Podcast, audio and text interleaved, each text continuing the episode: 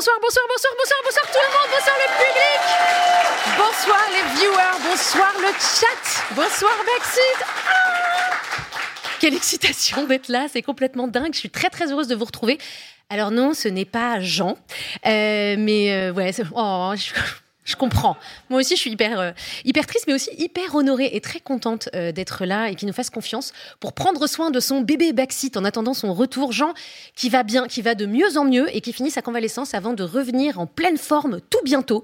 Et donc, en attendant, vous avez remarqué, on fait un- une forme de, de présentation relais de backseat. C'est du travail d'équipe. Et donc, cette semaine, c'est moi qui ai la lourde charge euh, de vous emmener pendant ces trois heures. Ça va le chat? Bonsoir, bonsoir. Le public, ça va? Tout le monde va bien Ouais, beaucoup d'énergie. On devait démarrer l'émission à 19h, mais on a démarré un petit peu euh, plus tôt euh, parce que aujourd'hui c'est une journée un peu particulière pour euh, quelqu'un de, de l'émission, une de nos chroniqueuses, pour Léa. Léa qui sort son nouveau livre aujourd'hui même. C'est quand même un méga, méga truc. Allez, on applaudit Léa. Vous êtes super. Et donc, on va pas trop tarder à démarrer, à tenter une petite connexion avec elle en direct live de la librairie euh, où elle se trouve pour faire son, euh, son book signing. Alors, est-ce que, est que ça fonctionne? Mais oui, la belle Oh Léa là là, c'est incroyable. Ça marche de ouf. Attends, on a l'impression que tu es dans la pièce d'à côté. oui. Il est vachement bien ton Non, décor pour faire semblant d'être dans une librairie. Merci la régie. Et Bravo pour euh, ce photomontage exceptionnel. C'est sublime. Euh, Léa. Léa, journaliste, pour ceux qui ne la connaîtraient pas, journaliste politique féministe, podcasteuse et à la tête du média Popol et autrice désormais de deux ouvrages. Le premier, Plus de femmes en politique, et, et aujourd'hui qui sort, Au revoir Simone. Ah bah ouais, attends. Ah, tu l'as reçu. Trop Bah bien. ouais, on l'a. C'est aujourd'hui, aujourd'hui même. Ça va Comment tu te sens, Léa? Aujourd'hui même. Écoute, ça va. Bah, déjà, je suis trop contente de te retrouver euh, de manière un peu, euh, euh, comment dire, inopinée, dans un cadre un peu inédit et inhabituel, puisque d'habitude, on est en plateau ensemble et tu viens nous faire des petites blagounettes. Mon moment préféré, je dois bien le dire. Donc déjà, bah, j'espère que cette émission sera cool. C'est trop, trop chouette de vous retrouver. Euh, du coup, c'est pas que je voulais organiser une contre-soirée, mais effectivement, le livre sortait aujourd'hui, donc moi, je pouvais pas être parmi vous. Mais euh, voilà, c'est cool qu'on puisse faire ce petit échange. Et donc, je suis à la librairie Un livre, une tasse de thé qui se trouve à République, où j'ai euh, la chance de pouvoir faire une rencontre dédicace pour la sortie de cet ouvrage. C'est une librairie féministe, et ce qui est assez drôle pour la petite histoire, c'est que j'ai écrit pas mal de pages de cet ouvrage ici même, parce que je venais souvent bosser. Dans la librairie ouais, féministe. Répu- Elle s'appelle comment Rappelle-nous, elle est République à Paris. Elle s'appelle comment? Un livre, une tasse de thé. Un livre, une tasse de thé. Très bien. Bon alors du coup, c'est quoi, c'est quoi justement ce nouveau livre que tu as écrit en partie euh, dans un livre et une tasse de thé? Fiction, livre un peu dystopie. particulier. Euh, ouais, alors pas tout à fait. C'est à la fois une fiction, mais c'est à la base c'était un essai. D'ailleurs, c'est c'est publié dans la catégorie essai. Et euh, j'avais envie de rattacher cet essai sur lequel je me questionne sur euh, l'avenir politique en gros du féminisme et comment le féminisme pourrait être, euh, à l'instar par exemple du socialisme, un véritable projet politique qui serait de nature à redéfinir en fait euh, nos rapports, enfin nos rapports, de, les rapports de force au sein de la société, etc. Et je me suis dit, ben, c'est vrai que j'ai déjà fait un essai, c'était cool, c'était intéressant, mais est-ce que j'aurais pas envie de m'amuser à faire quelque chose de différent? Et aussi de proposer un récit alternatif. Donc du coup, je suis partie dans une fiction qui est euh, au début une dystopie, mais qui se termine en une utopie où il y a une révolution féministe. Euh, en fait, c'est l'histoire d'une mère et d'une fille qui militent ensemble. Et euh, en 2026, la mère tombe dans le coma après un tir de flashball euh, à l'occasion d'une manifestation. Euh, elle tombe dans le coma pendant 8 ans. Elle va se réveiller dans une société féministe et sa fille, qui était persuadée qu'elle allait se réveiller un jour, a décidé de tout documenter et de lui raconter comment ce combat féministe a amené jusqu'à la révolution. Et donc c'est épistolaire parce qu'en fait c'est la fille qui écrit des lettres à sa mère qui est dans le coma et il y a aussi des amis de la mère, etc. qui écrivent des lettres. Voilà. Donc, a revoir un, Simone. un volet vachement important sur la, la dimension intergénérationnelle, c'est ça, de, dans ton, dans ton livre. Exactement, ouais.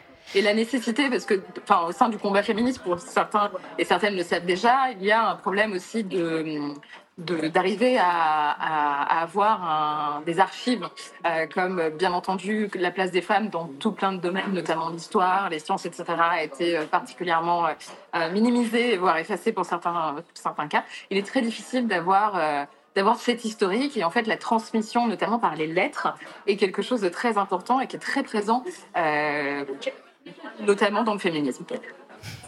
Et tu, disais que tu appelais à organiser une, donc une force politique pour faire naître un, nouvel ordre mondial et, le sous-titre c'est Manifeste pour un féminisme politique et révolutionnaire. Est-ce que l'objectif c'est de tout péter? Oui, c'est ça, c'est la conclusion. Donc voilà, pour celles et ceux euh, qui ont un peu la flemme de lire euh, le bouquin, euh, il y a une révolution qui a, qui a lieu. Et en fait, ce qui est très important pour, pour tout te dire, c'est que j'avais besoin moi-même de me raccrocher à un récit un peu positif et aussi à, quelque chose qui nous permette de, de sortir du récit qu'on cherche à nous imposer, des narratifs qu'on cherche constamment à nous imposer qui sont des narratifs euh, pas très glorieux, pas très envieux, euh, qui bon, on, nous dit sans cesse qu'on est, on va droit dans le mur, alors qu'en réalité on est déjà au pied du mur et qu'il y a une nécessité de, de, changer. Et à travers peut-être un récit euh, plus, plus positif sur la capacité à construire ensemble une société plus juste pour toutes et tous, je, crois vraiment à la force motrice en fait de l'utopie de voilà d'avoir un désir enfin un, désir commun de, de, changer. Alors le changement c'est maintenant mais enfin le changement c'est plus tard. Et voilà ce sera peut-être mieux que vous avez la rêve Donc, qu'est-ce qu'on peut faire maintenant? C'est euh, acheter le livre, acheter le livre, acheter le bah livre. Oui, bien sûr. acheter le livre. Et alors, je le présente dans l'introduction comme je dis que certains et certaines pourraient peut-être y voir un manuel révolutionnaire. Donc voilà, parce que je me suis vraiment intéressée à comment les luttes se construisent. Et euh, l'idée, c'est de partir donc de ce projet. On, voit les, les, militantes qui s'organisent, qu'il y a aussi des, des, par exemple des comptes rendus euh, de, de, de, des réunions de l'assaut que j'ai mis aussi dans, livre parmi les archives que la mère retrouve lorsqu'elle se réveille de son coma. Euh, et l'idée étant de, voilà, il y, a tout un tas de questionnements aussi sur euh, c'est quoi le pouvoir, c'est quoi la politique, c'est quoi le féminisme, c'est quoi le patriarcat, etc. Donc euh, voilà. Et c'est pas que franco-français hein, d'ailleurs, parce que tu l'écrivais aussi quand tu voyageais l'année dernière, me semble-t-il, aux États-Unis. Oui, tout à fait. Je suis allée faire pas mal de pas mal de recherches en quelque sorte ailleurs parce que enfin, on a, il y, a beaucoup de choses déjà, hein, heureusement, euh, dans la littérature actuelle et contemporaine, euh, je dirais du dernier siècle, notamment sur tout ce qui est théorie féministe en France. Il y a des choses très intéressantes. Mais il est vrai que euh, États-Unis, mais dans le monde anglo-saxon de manière générale, parce que j'ai trouvé beaucoup de sources aussi, notamment d'extrême gauche, révolutionnaire, à Londres, dans les librairies socialistes, etc. il y a beaucoup, beaucoup de choses sur le, projet politique du féminisme qui se, qui est, euh, qui est conçu, réfléchi, théorisé euh, outre-Atlantique et outre-Manche. Bon, donc, on se précipite maintenant dans les librairies. On va acheter Au revoir Simone. Euh, et est-ce que peut-être. C'est coupé avec Léa? Elle est plus là? Non, on est encore là.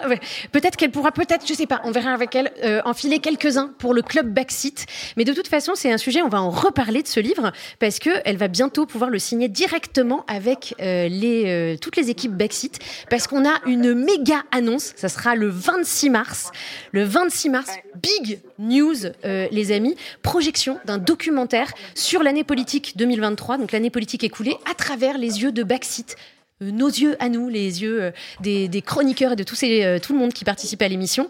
C'est le 26 mars au MK2 Bibliothèque à Paris à 20h, 1h30 de film avec donc plein d'interviews, des surprises. Il y aura un pot avec nous après et avec Jean. Donc prenez vite vos places. Surtout que les abonnés, vous avez reçu un, mail avec un code promo, me semble-t-il, avec le, au démarrage de cette émission. donc n'hésitez pas à l'utiliser. Ensuite, les membres du club Backseat, vous vous avez les 40 premières places qui sont gratuites pour vous, donc précipitez-vous. C'est un petit peu dur, là, vous êtes dans le public, donc vous pouvez pas vraiment le faire, mais sorry, peut-être après, pendant la pause. on a, euh, mais ceux qui sont à la maison peuvent aussi en profiter. Euh, vous avez encore le temps de vous abonner et d'adhérer pour en profiter. Et on a donc 300 euh, places. Mais on peut peut-être faire péter les compteurs parce qu'on est parti sur une salle de 300 places, mais peut-être que finalement on va faire 600. Donc n'hésitez pas, vas-y, on y va, on met de l'énergie, on le fait, on le fait.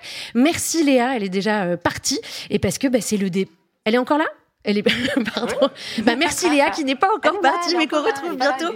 C'est trop cool euh, d'avoir pris le temps. Merci euh, Adèle. Bonne bisous. à vous tous et à vous toutes.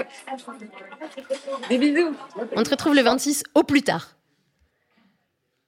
Bah, Est-ce que c'est pas le moment de démarrer l'émission? Je crois que si. C'est parti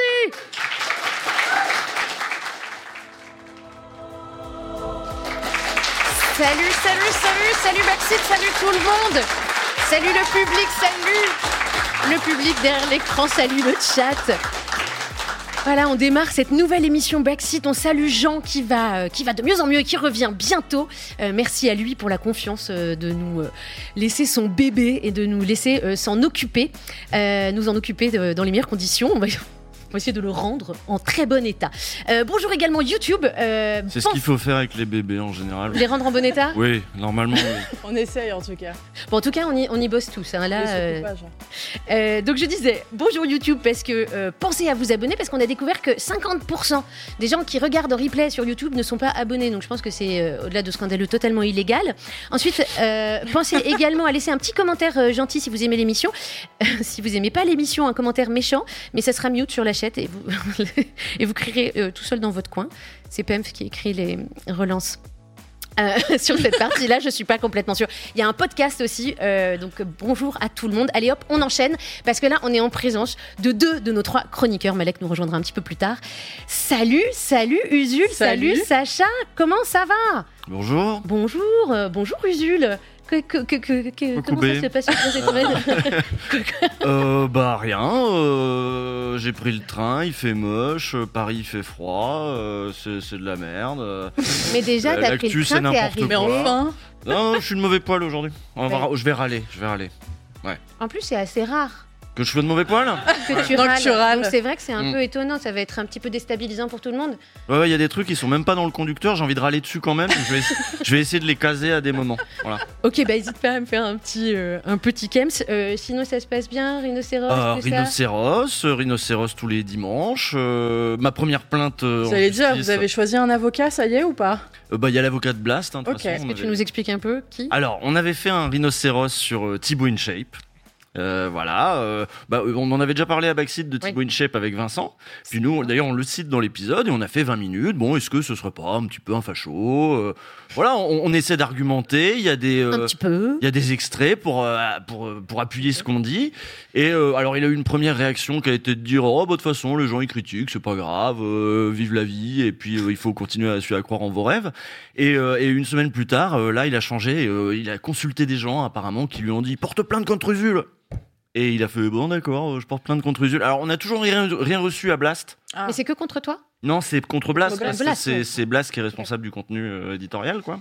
Bon, bah, Et, euh, suivre. Bah, euh, on n'a toujours pas reçu de plainte. Or, il faut aller vite, Thibaut, parce que c'est trois mois le délai de, de prescription. Au bout de trois mois, ça marche plus, ça va vite. hein. Vous avez vu, les députés ils se le sont augmentés. Pour eux, ça va être un an pour les. les- Ah oui. c'est- ça, ça a été voté il y a Oui. pas longtemps. Eux, ils auront le droit à un an de dé- pour le pour le délai de prescription, mais pour les gens normaux comme Thibaut, c'est trois mois. Donc il faut il faut se manier. Voilà.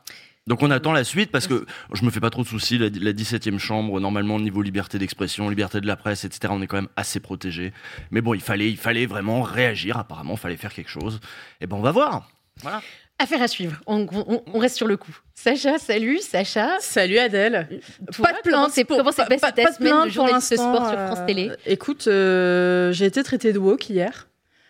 Oh, porte plainte waouh. C'est la première fois C'était presque ma première fois. Traité de gauchiste et tout l'année dernière pendant la grève euh, au JDD.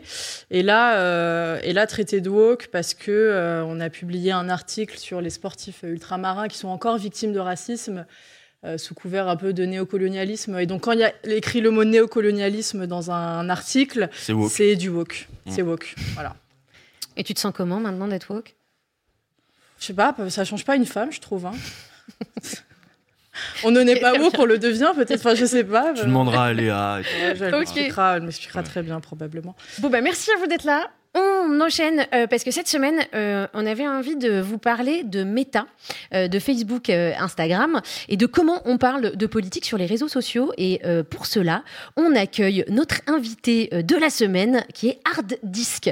Hard Disk, vidéa- vidéaste tech, spécialisé réseaux sociaux. Et aussi streamer. Salut, bienvenue Ardis. Salut. Salut. Ça va? Les autres, je peux pas, c'est trop loin. mais- Bienvenue, bienvenue. Bah, merci, merci de m'inviter, c'est chouette.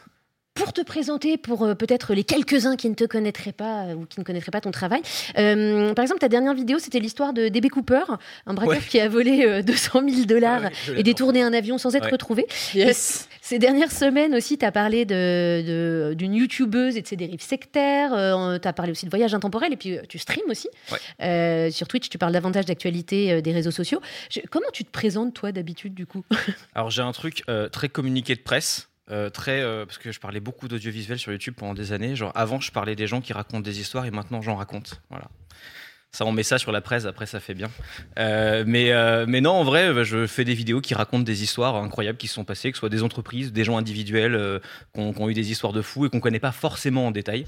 Euh, et sur Twitch, trois fois par semaine, lundi, mercredi, vendredi à 18h, je fais de la news tech. où on raconte un peu ce qui se passe, pas forcément tech côté produit, mais plus côté voilà, Meta lance un nouveau service, qu'est-ce qu'on en pense, qu'est-ce que ça implique. et on a parlé d'ailleurs de ce sujet-là en stream cette semaine. C'est à ce titre, justement, c'est pour ça qu'on t'a invité, parce que déflagration chez les créateurs de contenu euh, politique sur les réseaux sociaux. Meta, qui gère donc Instagram, Facebook et le nouveau euh, Thread, a pris une décision radicale, c'est euh, que les contenus politiques maintenant ne sont plus recommandés. Tu vas nous expliquer un peu plus précisément. Mais avant ça, on a une petite capsule de Clément Viktorovitch qui en parle, et je crois qu'on la lance maintenant. Ou pas. Bonjour.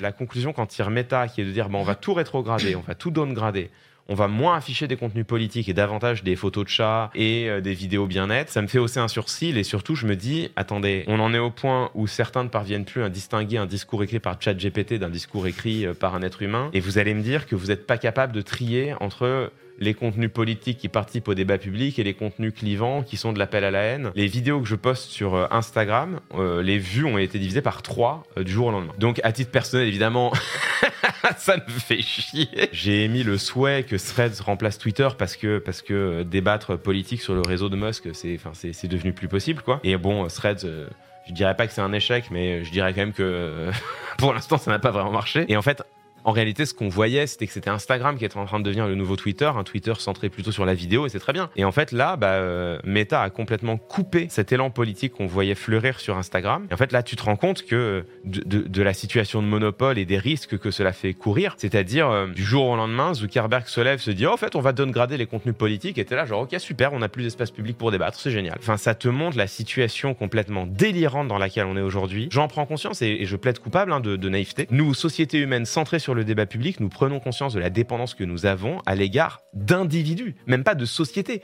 d'individus, de quelques connards qui, qui euh, contrôlent ça tout seuls depuis leur bureau, c'est impossible. À titre politique, ça m'emmerde parce que si Instagram c'est un réseau où on regarde des vidéos de chats, pardon, mais euh, ça m'intéresse pas quoi. C'est vraiment un cauchemar. On, salue Pemf pour le montage euh, coin-coin. C'est fait plaisir. Hein. Et entre parenthèses, Clément Viktorovitch qui a euh, un spectacle en ce moment euh, qui s'appelle L'art de ne pas dire. Voilà, petit, moment promo. Euh, je pense que tu l'expliqueras mieux, euh, Hardisk, mais bon, là, on a un bon résumé. Mais c'est quoi cette décision de méta et elle change euh, quoi, en fait? En gros, de ce qu'on en sait pour l'instant, euh, donc sur les réseaux méta et principalement ça touche Threads en premier, c'est ça qui a été montré. Les contenus con- catégorisés politiques, donc pareil, il y a un espèce de flou artistique là sur qu'est-ce que c'est qu'un contenu politique ou pas. Est-ce que euh, est-ce que Hugo décrypte qui décrypte euh, va se faire euh, Décrypter. décrypter littéralement? Est-ce qu'il va se faire décrypter le Hugo trois postes sur 6 On sait on sait pas du tout. Euh, donc non non, ça va être des algos qui, qui vont trier et en fait ces contenus-là vont devenir opt-in dans le sens où par défaut euh, ils seront pas rankés, on va pas te les montrer. Si tu veux vraiment aller les chercher, tu peux les activer et les regarder, mais par défaut les trois quarts des gens iront pas dans les paramètres aller euh, configurer ce truc-là. Tu vois. Euh, moi je me pose plein de.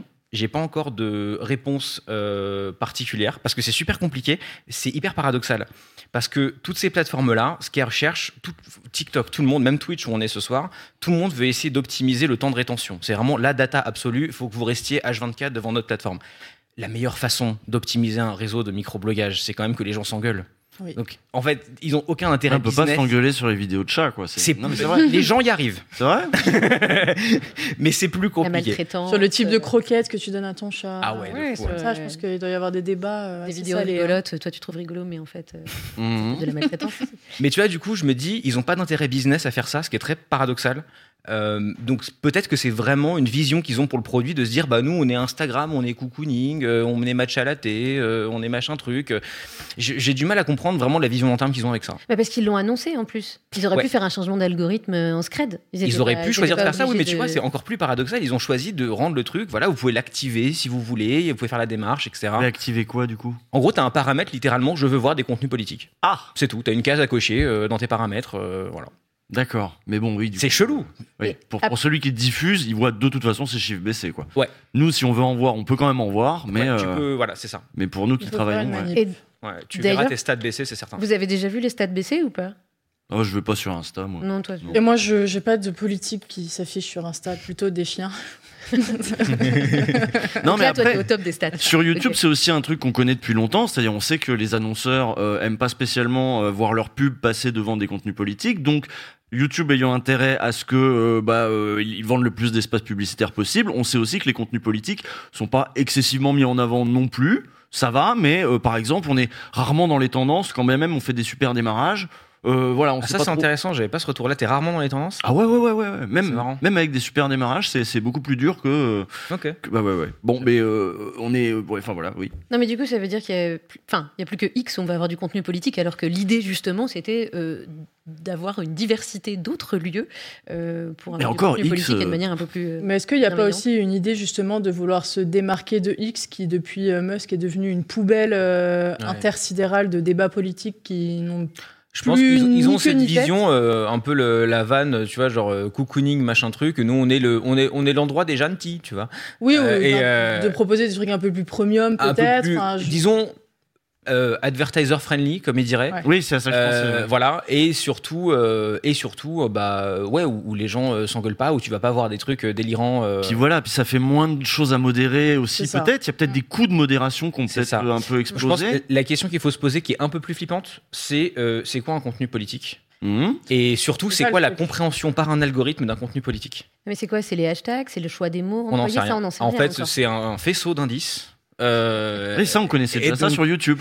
et on n'en sait rien Euh, Euh, donc euh, ça veut dire que bah, tu vas avoir des posts qui n'ont rien à voir avec de la politique, en tout cas quand sont vraiment photos de chat, euh, comme on a vu dans la vidéo, qui vont se faire éventuellement taguer, il y aura des faux positifs. C'est plus ça qui m'emmerde, tu vois. Et puis euh, les meufs, par exemple, qui vont euh, vouloir, je sais pas, parler d'avortement ou de contraception dans C'est un une super bonne question. dans un Par exemple, ouais. voilà dans un dans- sur un compte girly où il se passe d'autres trucs d'habitude mais là ils vont vouloir en faire un et pouf pareil il va il va peut-être disparaître aussi de, des algos et pas Oui, parce qu'il y a aussi une question de géographie auquel on répond l'avortement, pas. quoi Bah, euh, le- tu vois, euh, si tu parles de l'avortement euh, et que tu habites au Tennessee ou à Paris, c'est pas la même c'est pas la discussion. même discussion. Mhm. Donc, quelle géographie on prend en compte Qui décide que quoi est quoi C'est très compliqué. Mais du coup, il y a des alternatives. non, mais- non, c'est vrai qu'on n'a pas de solution. Mais bah non, non, on regarde le truc pas arriver, on s'est dit, bon, euh, Mais parce qu'il y a d'autres réseaux de niche qui, ont- Ouais. qui sont arrivés ces derniers temps, donc Mastodon, euh, Blue Sky. Est-ce que c'est des alternatives crédibles? Il y a rien qui a pris pour l'instant Ouais. on s'est tous créé un compte euh, pour ouais, voir moi ça m'attriste énormément. hein, Qu'est-ce qui le- manque alors pour que ça devienne de Bah, vraies que alternatives tout le la monde y aille en même modération temps sur Twitter. Il manque il manque une migration massive de tout le monde en fait le problème c'est que sur Twitter certes c'est devenu une poubelle euh, de malades parce que bah pour le pour les gens qui connaissent pas en gros maintenant il est possible de s'acheter un compte premium et pour en donnant de l'argent à Elon Musk ça veut dire que sous toutes les publications euh, y compris les vôtres les premiers commentaires qui remontent c'est ceux des abrutis qui ont payé et qui ont la pastille bleue et en général c'est des gros gogols enfin c'est des crétins Ouais. pardon. Ou, des- ou des bots. Ou des, des bots, bots. ou des enfin c'est l'environnement est devenu hyper toxique Ouais. ou alors des fans de crypto et d'Elon Musk et tout qui ont voulu payer et tout donc vous imaginez ce qu'ils pensent ces gars-là ce qu'ils postent et ce qu'ils écrivent quoi donc c'est vraiment devenu très très pénible Oui, ouais. parce qu'avant, pour avoir une certif, il fallait justifier d'une pièce Oui. d'identité, d'être journaliste, Mm. euh, de travailler dans la politique. Enfin, il y avait quand même des critères à respecter Ouais. qui étaient euh, assez euh, rigides pour le coup. Et là, tout le monde et n'importe qui peut se revendiquer d'être n'importe qui et n'importe quoi. Et c'est ce qui fait que c'est ultra dangereux. C'est quoi? C'est 5 balles par mois, je crois? 3 balles par mois, un truc comme ça? Je sais Je plus sais plus. Mais, il y a 45 abonnements maintenant. euh. et puis quand Ouais, t'es euh, une institution c'est plus cher en plus Mais est-ce que c'est pas en lien avec euh, les élections euh, aux États-Unis parce qu'on leur a beaucoup reproché aux réseaux sociaux en 2016 euh, d'avoir euh, aidé à monter euh, Trump. Est-ce Mhm. que euh, est-ce que c'est pour cette année? Est-ce que Ouais. est-ce que peut-être ça s'arrête ensuite après Et ouais, ouais, je, élections sais pas si c'est synchronisé. En tout cas, c'est pas les seuls à en parler. On a eu une lettre du président de YouTube il y a quelques semaines là, qui disait justement voilà les, les quatre gros objectifs pour la plateforme en, en 2024. Et il notait notamment, je crois qu'il y a, il va y avoir 50 élections dans le monde en 2024, et donc il faut qu'on soit au taquet sur est-ce qu'il y a du contenu paria, fake news, etc. Machin. Enfin, il y a plein de grands sujets comme ça sur lesquels ils essayent justement de modérer. C'est quand même très compliqué à modérer aujourd'hui. hein. Non, c'est vrai. Et puis les risques, c'est pas seulement euh, euh, bon qu'il y ait des nazis partout et tout, mais ça peut être l'influence étrangère aussi. C'était un des Mhm. problèmes qu'il y avait eu sur Facebook, euh, la- l'affaire Cambridge Analy- Analytica, etc. Et, et Facebook, c'est Meta, hein, donc c'est le, même bordel. C'est-à-dire un chat échaudé aussi. À un moment, ils se disent, on, a- on veut peut-être Mhm. pas être devenir euh, ce, cet endroit-là, quoi. Mais du coup, alors, quand, enfin, quand on est créateur de contenu comme tu l'es et comme euh, vous l'êtes aussi, mais c'est pas crevant de devoir en permanence faire face euh, à des changements de règles, des changements d'algorithmes? Et en plus, toi, tu t'y connais hyper bien en algorithme, alors que la plupart d'entre d'entre nous. Mais après, moi, j'ai un problème avec ça. que moi, je suis l'équivalent d'un fan de train, mais avec les algorithmes. J'ai une espèce de monomanie sur ça. Donc voilà, mais, mais ça, c'est personnel. Mais, euh, mais euh, non, non, en vrai, on est tous crevés.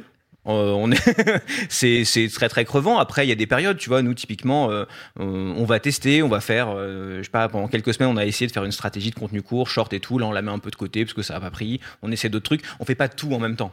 Tu vois, on, on se concentre sur des trucs très précis. Et puis quand ça prend on a des process en place où ça fonctionne. Une fois que tu as une bonne stratégie et que tu as trouvé comment ça marche c'est bon ça marche. Mais euh, faut pas tout tester en même temps si on t'est crevé C'est un peu l'avantage et l'inconvénient des réseaux sociaux. Nous, on l'avait testé. euh, Enfin, moi, je le connais du côté médiatique, donc euh, pour un journal, pour le coup, où, en fait, c'est tellement mouvant que tu peux tester tout, presque tout et n'importe quoi. Alors, Ouais, ouais, ouais. pas tout en même temps, évidemment, mais euh, la mémoire d'Internet est tellement parfois courte que si tu as un format qui se plante, bah t'en testes un nouveau et puis tu hein. vois si ça marche, c'est pas grave. Parfois ça a des, des- des avantages, mais du coup beaucoup d'inconvénients. c'est euh, super vrai. Je sais pas comment vous, vous l'avez vécu, mais je me souviens que YouTube, il y a 5-6 ans, c'était un espèce. Quand tu avais un truc qui marchait sur YouTube, tu avais l'impression d'avoir un vase en porcelaine. Faut rien toucher au cas où ça casse, au cas où je change un truc et ça marche plus et tout le monde m'oublie. Et aujourd'hui, les algos ont tellement changé que tu peux mais, tester n'importe quoi, publier à 2 heures du mat, euh, supprimer après si ça marche pas. On s'en fout. C'est beaucoup plus. euh, beaucoup plus libre pour le coup dans le fait de tester des trucs. Mais c'est vrai que c'est travailler sous la pression des algos. Alors moi, j'ai pas trop ça parce que moi, j'ai toujours travaillé avec. Là, je travaille Mm. avec Blast. Avant, je travaillais avec Mediapart. Donc c'est même pas moi qui fais la mise en ligne. Moi, je dois faire une vidéo. Donc j'ai pas à me, me soucier de à quelle heure je la publie. Mais je vois des collègues devenir zinzin avec ça, se poser des questions et travailler sous la pression d'un algorithme qui comprennent pas, qui change, qui essaie de changer. Et ils sont là. Peut-être maintenant, faut faire des shorts. Ça va être bon, ça va être dynamique. Puis maintenant, faut être sur TikTok. Puis faut être sur truc. Et puis ah, si je change le titre, ah, j'ai changé la miniature pour voir si ça fait plus de vues. Je, détends-toi, fais une bonne vidéo déjà. Euh, et puis euh, non, mais il y y a aussi ça. euh, quand tu travailles pour YouTube, en fait, quelque part, tu lui fournis du contenu. Et là, t'es là à voir comment la bête veut que tu fasses. Il y a un, truc- un truc hyper aliénant, voire un peu humiliant, moi je trouve. Oui, et surtout, c'est pas le contenu qui est valorisé. Enfin, tu vois ce que je veux dire? Si tu fais une super vidéo et que l'algorithme a pas décidé de la mettre en avant, enfin, ou que tu l'as publiée au mauvais moment, ou que ta miniature est éclatée au sol, elle sera moins mise en avant qu'une vidéo avec une belle miniature, euh, avec un, mot en majuscule dans le titre. Ça se joue à pas grand-chose parfois. hein. Oui, oui, mais bon. Ce sujet de rétention, hein, dont. Ouais, ouais, ouais. euh, moi, je ne ressens pas ça du tout, mais c'est très spécial. C'est moi, j'ai l'impression de jouer à SimCity. J'adore ça, tu vois. C'est que vraiment, j'essaye des trucs, j'essaie de comprendre parce qu'en gros, dans ces algos, c'est ils marchent tous un petit peu pareil. Toutes les plateformes veulent faire de la rétention. Euh, ils vont avoir un faisceau d'indices de est-ce que c'est le nombre de likes, la miniature, le machin, le taux de clic par rapport au temps de visionnage, etc. Et il y a des weights, des, des poids, littéralement. Ça, on donne plus de poids à ce paramètre, on donne plus de poids à ce paramètre. Ça change tout le temps. Et l'idée, c'est justement de faire une sorte de, de- de- d'ingénierie inverse pour comprendre quels sont les weights en ce moment et comprendre euh, Les quoi weights. lui donner. Les poids. Ah, les weights. Ah, les C'est weights. les weights. Oui, d'accord. C'est du machine learning, ils parlent tous en anglais. euh, Excuse-nous. Et c'est vrai qu'avec l'accent français, les weights, les weights, on va pas se mentir. hein, ça, c'est- et, euh, et non, et moi j'adore ça. Donc, mais je comprends hein, que ce soit hyper stressant. euh, juste, je, je prends ça comme un jeu de gestion et je trouve ça rigolo. Tu vois. Donc on est condamné à tous continuer de publier euh, des contenus politiques euh, sur euh, le Avec, réseau d'un mec euh, qui est sociopathe antisémite. Quoi. Pour résumer, je- très simplement. Avec ses avantages et ses désavantages, l'avantage quand même, c'est qu'on a plus le droit de se planter aujourd'hui. Tu peux plus publier des trucs qui marchent pas ou changer un contenu qui a pas marché avant pour qu'il remarche après. On a plus le droit de se planter aujourd'hui qu'avant, je trouve quand même. J'ai on- une ouais. petite question. Tu disais tout à l'heure que le- la définition de contenu politique n'avait pas été euh, bah, définie pour le coup. Ouais. Euh, Est-ce que tu penses quand même que ça va avoir un impact sur euh, certaines opinions politiques, certains partis politiques? Enfin, est-ce que tu vois venir une tendance ou, ou pas trop? C'est très très dur à dire. Euh, en fait, il faut regarder un peu les exemples d'autres plateformes. Sur X, j'ai l'impression que c'est très facile de se radicaliser. Euh, tu vois, et de tomber vraiment très rapidement sur des trucs très très deep Mm. que tu n'aurais jamais croisé ailleurs. Euh, ils essayent vraiment de faire cette espèce de, de, de, de jardin protégé, etc. Est-ce qu'ils vont y arriver? Je sais pas. Euh, mais est-ce que le type de personne qui est sur Threads ou sur Instagram de base est quelqu'un qui va chercher du contenu politique? Je sais pas non plus. Tu vois ce que je veux dire? Ouais. Euh, Je pense que tu as vraiment soit des, des gens qui cherchent ce contenu-là et qui vont être sur les deux plateformes, soit vraiment des users qui vont être de plus en plus différents. Et il y a une sous-question à ce que tu dis que je trouve vachement intéressante qui est est-ce qu'on va encore plus se séparer finalement Mhm. entre gens intéressés par ça, pas par ça, et plus encore moins se parler parce que on est radicalement différents dans les sujets qui nous intéressent? Et que ce soit encore pire que 2016, euh, justement. Éventuellement, c'est ouais. Et puis pour l'instant, on reste sur Twitter parce que nous, pour le boulot qu'on fait, euh, on est quand même obligé. On y a toutes les chaînes, il y a tous les journalistes, il y a tous les médias, il y a, y a encore tout le monde, quoi. Il y a encore tout le monde. Les politiques sont encore là-bas. Donc même si euh, je pense qu'il y, a- il y a moins d'utilisateurs marrants, il y en a plein qui sont barrés, qu'on en a plein le cul, alors qu'on était content de voir Ouais. leurs posts. Avant, on rigolait sur Twitter pendant Oui. longtemps. Et, et maintenant, bon, c'est c'est vrai que c'est devenu plus toxique. Il y a moins de gens marrants, mais par contre, tous les gens euh, qu'il faut suivre, enfin qu'il faut suivre même pour le travail, euh, eh ben, ils sont toujours là-bas, quoi. Mm, mm. Et toi, du coup, Jules, euh, cette décision, t'en dis quoi enfin, Des contrôles de compagnie comme Meta, comme ça, sur l'espace public? Bah oui, ça pose la question de l'espace public. Quoi. Il, est, il, est, il est à qui l'espace public? Euh, Est-ce qu'il est public? Mais c'est la même question que sur euh, l'Arcom, CNews, etc. Quoi. Euh, que- comme le dit très bien Clément d'ailleurs, c'est un peu ce qu'il il avait un peu dit ce que je voulais dire dans, dans la vidéo. voilà, il dit, il dit bon, on est, on, on a besoin d'un espace public, on en a absolument besoin parce que on, on est une société très politique. Enfin, ça veut rien dire une société pas politique, mais on est, on vit vraiment dans une société. C'est ça que je veux dire. Dans une société. Et dans une société, il y a besoin d'un espace public qui le contrôle, qui, euh, dans quelle mesure on peut l'acheter, le privatiser, etc. Euh, dans quel, euh, ju- jusqu'où? Parce qu'on peut aussi acheter des espaces. On va peut-être, peut-être que les contenus politiques seront plus mis en avant, mais on peut, il y aura des espaces publicitaires qu'on pourra acheter pour faire passer Juste pour des faire contenus poli- politiques.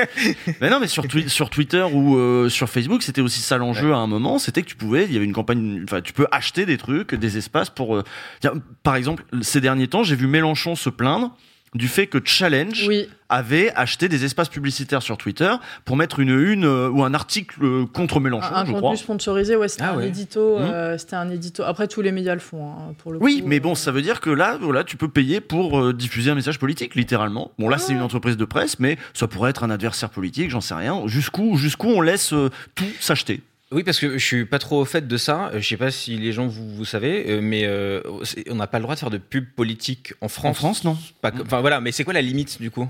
Bah, ça, c'est une entreprise de presse, donc t'as le droit de faire euh, Liberté de la d'expression. pub pour Euh, Je sais pas comment ça marche. hein, ok. ton truc de presse. Ok. Et Thibaut Inchep, il peut pas, il peut pas t'attaquer. Affaire toujours à suivre.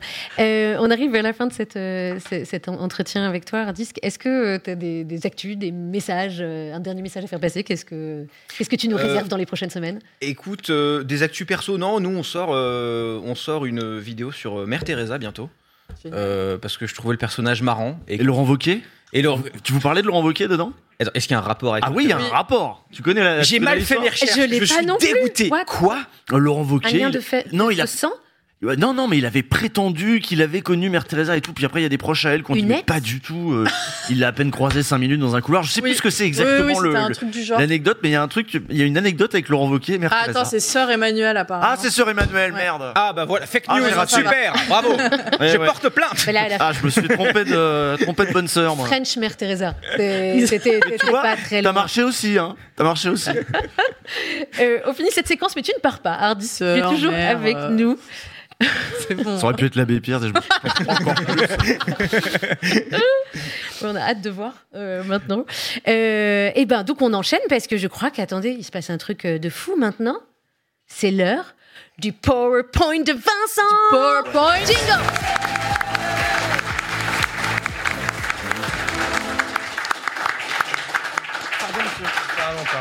Bonsoir. Salut Vincent, comment vas-tu? Bah écoute, ça va. Je suis un peu, euh, je suis quand même un peu chamboulé parce que d'habitude, toi et moi, euh, on est en coulisses et on se fait pipi dessus. euh, on n'a pas, enfin, chacun de notre côté, chacun de notre côté, chacun de notre côté. Maintenant, vous savez ce qui se passe dans les coulisses de Backseat. Je pense que c'était important. Voilà, voilà. Euh, non, mais là, je suis content. Je suis, très fier de toi. J'ai l'impression de voir, euh, voilà, je sais pas, quelqu'un euh, prendre son envol comme ça. Et. Oh. Vraiment, je suis, je suis touché. C'est trop mignon. Euh, ça marche?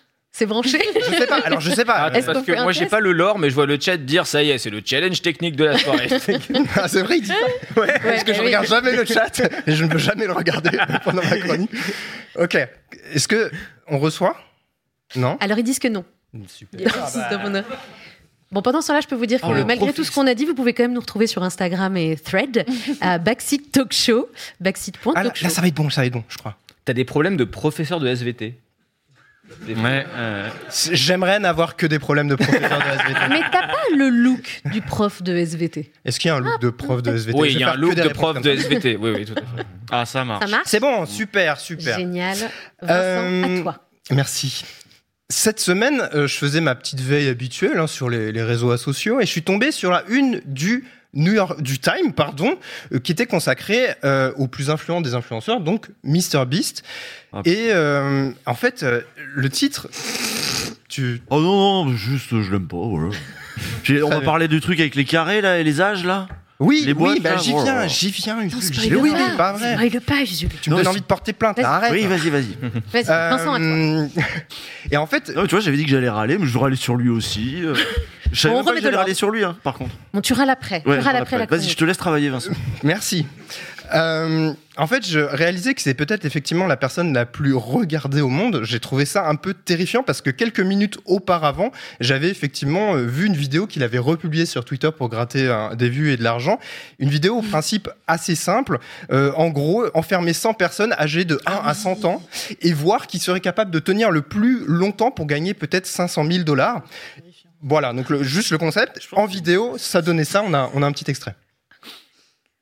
Literally everywhere. So we'll be monitoring their every move. And one of the first things I noticed was that the kids had a crazy strategy. My strategy is to make a lot of noise so people like don't get any sleep and they really want to get out. And I can't believe it, but it's working. The old people were not having it, and they started leaving right away. Somebody right now, girls, stop screaming. Somebody help. And even some of the kids got out because of them. He's building up suspense. Oh. Did you want the money? Then why did we leave? Honte sur les Euh, parents, punaise. Un an. Donc non non mais je vais pas je vais pas revenir Ah, Squid euh, Game. sur le sujet des enfants placés dans des cages etc. Je pense qu'on est tous d'accord là-dessus. Oui, ok, ok, on est tous d'accord là-dessus. Mais quand je vois ce genre de vidéo où en gros on nous enferme, mais pour nous offrir de l'argent, je me dis qu'il est un peu quand même paradoxal le Mr Beast. Donc ce soir, j'avais envie de poser la question qu'est-ce qu'il cherche vraiment? Et ma question c'est Mr Beast, est-ce que c'est un ami qui vous veut du bien? Moi j'aime bien la J'aime bien l'appeler Monsieur Bête, mais je vais l'appeler Mr Beast pour des pour des raisons euh, voilà un petit peu légales, je pense ce soir. Euh, et ma La question secondaire, pardon? C'est la traduction, c'est légal. Oui, c'est légal, c'est légal. Ma question secondaire, est-ce qu'il a un plan secret pour nous pauvres mo- mortels pris au piège de cette saucisse du spectacle définie par Guy Debord et matérialisée par Mr Beast? Bah, D'ailleurs, ça me donne une idée. Si- Siri, est-ce que tu peux me faire une image de Mr Beast en train de filmer la, la saucisse dans laquelle on, on vit? Créer cette image me donne envie de crever, mais d'accord. Ah, c'est pas mal C'est pas mal Franchement, le rendu des saucisses est giga réaliste, je trouve. hein. J'ai fait 100 saucisses. tu fais très bien la VF. oui, c'est vrai. Bref, je m'égare. Petit rappel, comme toujours, avant de, avant de, de plonger dans le sujet, MrBeast s'appelle Jimmy Donaldson, il a 25 ans. Et il a lancé euh, il y a, sa, sa chaîne YouTube il y a pile 12 ans. En 2015, il tournait une vidéo, il expliquait qu'il avait 8000 abonnés. 8 ans plus tard, il en compte désormais 240 millions, il a 43 milliards de vues, 300 employés dans ses gigantesques locaux de Greenville en Caroline du Nord et il pèse plus de 600 millions de dollars par an visiblement selon certains chiffres. Donc rien que ça, c'est c'est pas rien. Et d'une certaine façon, après avoir euh, renoncé au sport à cause d'une maladie chronique, il a accompli son autre rêve de gosse, à savoir dominer YouTube vraiment sans partage. Et il le dit vraiment partout dans, ses interviews. Il veut faire les meilleures vidéos, rester le numéro un aux États-Unis, dans le monde entier, puisque bah, il double aussi ses, vidéos dans une quinzaine de langues. Et récemment, il, même, il s'est même lancé euh, sur le marché euh, chinois avec euh, les, les plateformes du pays, etc. Donc vraiment, il s'étend absolument partout. Et là où D'autres diraient que leur passion, c'est la créativité. Lui, sa passion, c'est vraiment la, réussite. quoi. C'est vraiment, euh, vraiment tout explosé. Et quand il a étendu sa présence au-delà de YouTube et d'Internet, il s'est pas juste contenté de faire des stickers, évidemment. hein. Il a des investissements dans plein de startups liés à la tech, dans les crypto-monnaies aussi, même l'enseignement. Il a sa ligne de burgers, bon, qui marche pas très très bien. Mais il a aussi surtout ses propres snacks, Feastables, euh, pour s'établir dans les fameux euh, malls, donc ces, piliers de la, culture américaine. Si sa marque, voilà, donc de burger marche pas très bien, la marque de snack, elle, elle cartonne. Il y a un succès assez déroutant. Il a carrément caché de l'argent via des, des, euh, des, euh, des tags euh, dans ses bars et ça, sans surprise, ça a provoqué une rupture de stock. Et donc MrBeast c'est vraiment devenu un peu un, un Willy Wonka euh, 3.0 quoi. C'est assez, assez hallucinant. C'est plus qu'une marque, c'est devenu une figure littéraire, presque un peu mythologique, je trouve. Et tout ça, ça lui a permis d'acquérir une aura incroyable dans le milieu de l'entrepreneuriat. Il est invité dans tout un tas d'émissions, de podcasts pour expliquer sa méthode et alimenter encore un peu plus sa légende. Chacune de ses sorties, elle est prise euh, par beaucoup comme une parole d'évangile. Il est euh, redécoupé en TikTok inspirationnel, forcément un peu bullshit, mais forcément efficace. Et là, bah, MrBeast, il touche à un autre storytelling important pour lui, celui de l'entrepreneur qui est parti de rien dans Oh, la bah, pure tradition euh, des figures de la Silicon Valley. Parce que le Jimmy, bah, il adore euh, recommander des livres très euh, Startup Nation, très Mindset Millionnaire, évidemment des biographies de Steve Jobs et Elon Musk, Oh. car évidemment, il est fan des rois de la tech. Il a même un poster d'Elon Musk habillé en Napoléon chez lui. C'est- oh, oh la vache. C'est comme, c'est fou, je trouve, c'est c'est comme si Squeezie, enfin, je- Tiens, j'ai une idée. Siri, euh, fais-moi une image de Squeezie dans sa chambre avec un poster de Bernard Arnault déguisé en, en Richard Nixon. Non, je ne vais pas faire ça. Faut pas abuser. Tu te fous de ma gueule là. Bon, ok. Est-ce Euh, que- Est-ce que c'est un fasciste euh, quand même un peu? Allez. Tu- c'est pas à moi de le dire. C'est pas à moi de le dire. un, un- comme ça au débeauté. Tu penses que c'est un fasciste en plus ou pas? Tu me feras pas plonger avec toi. Non J'ai- Bon, d'accord. chacun, chacun son caca. Voilà.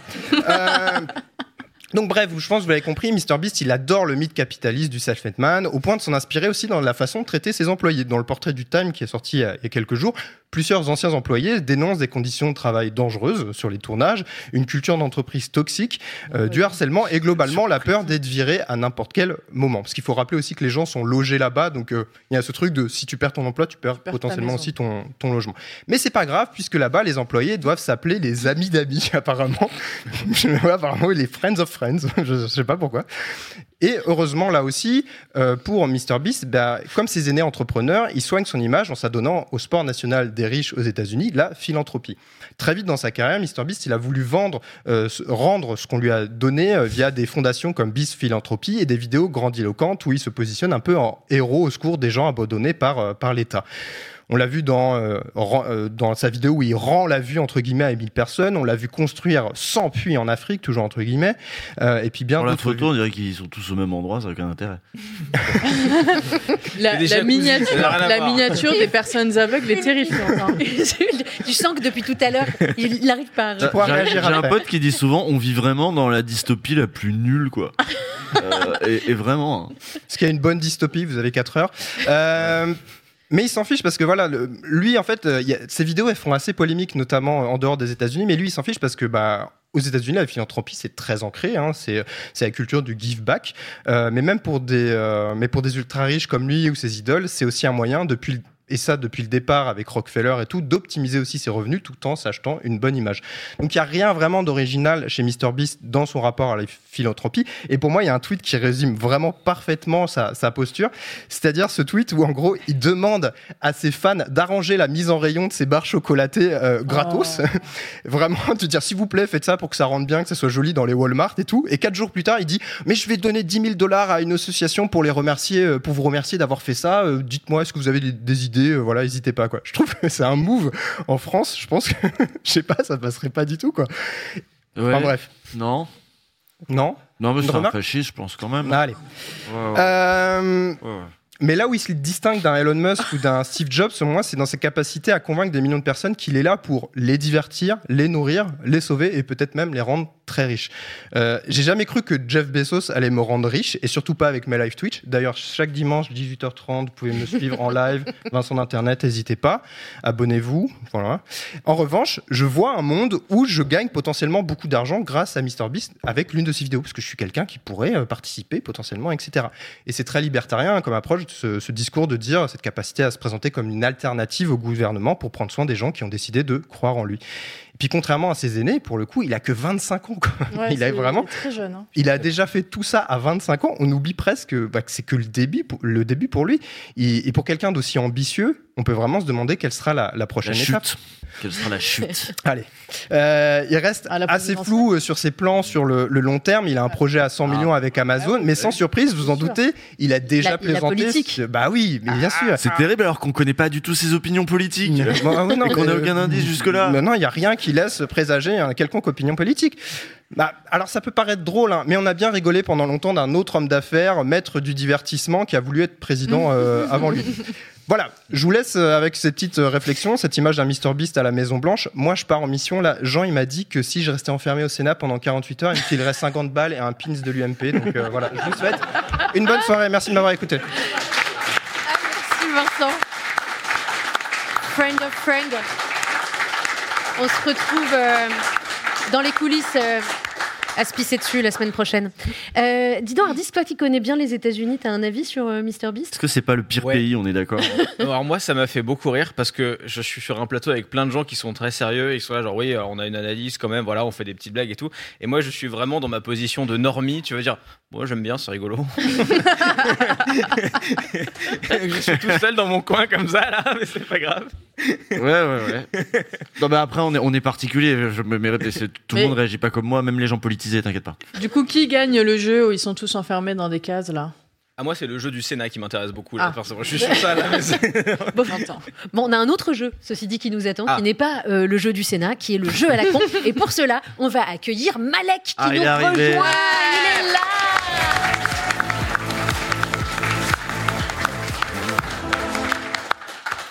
Malek, juste avant qu'on démarre le jeu à la con, tu vas bien? Je vais bien. Bonsoir Jean Massier. Ah non, c'est Adèle. Euh, je voulais euh, en entrée d'émission déjà vous saluer. J'espère que vous allez bien. J'embrasse euh, vraiment euh, Patrice Vergit, qui est le ministre des Transports. Je l'embrasse très très fort.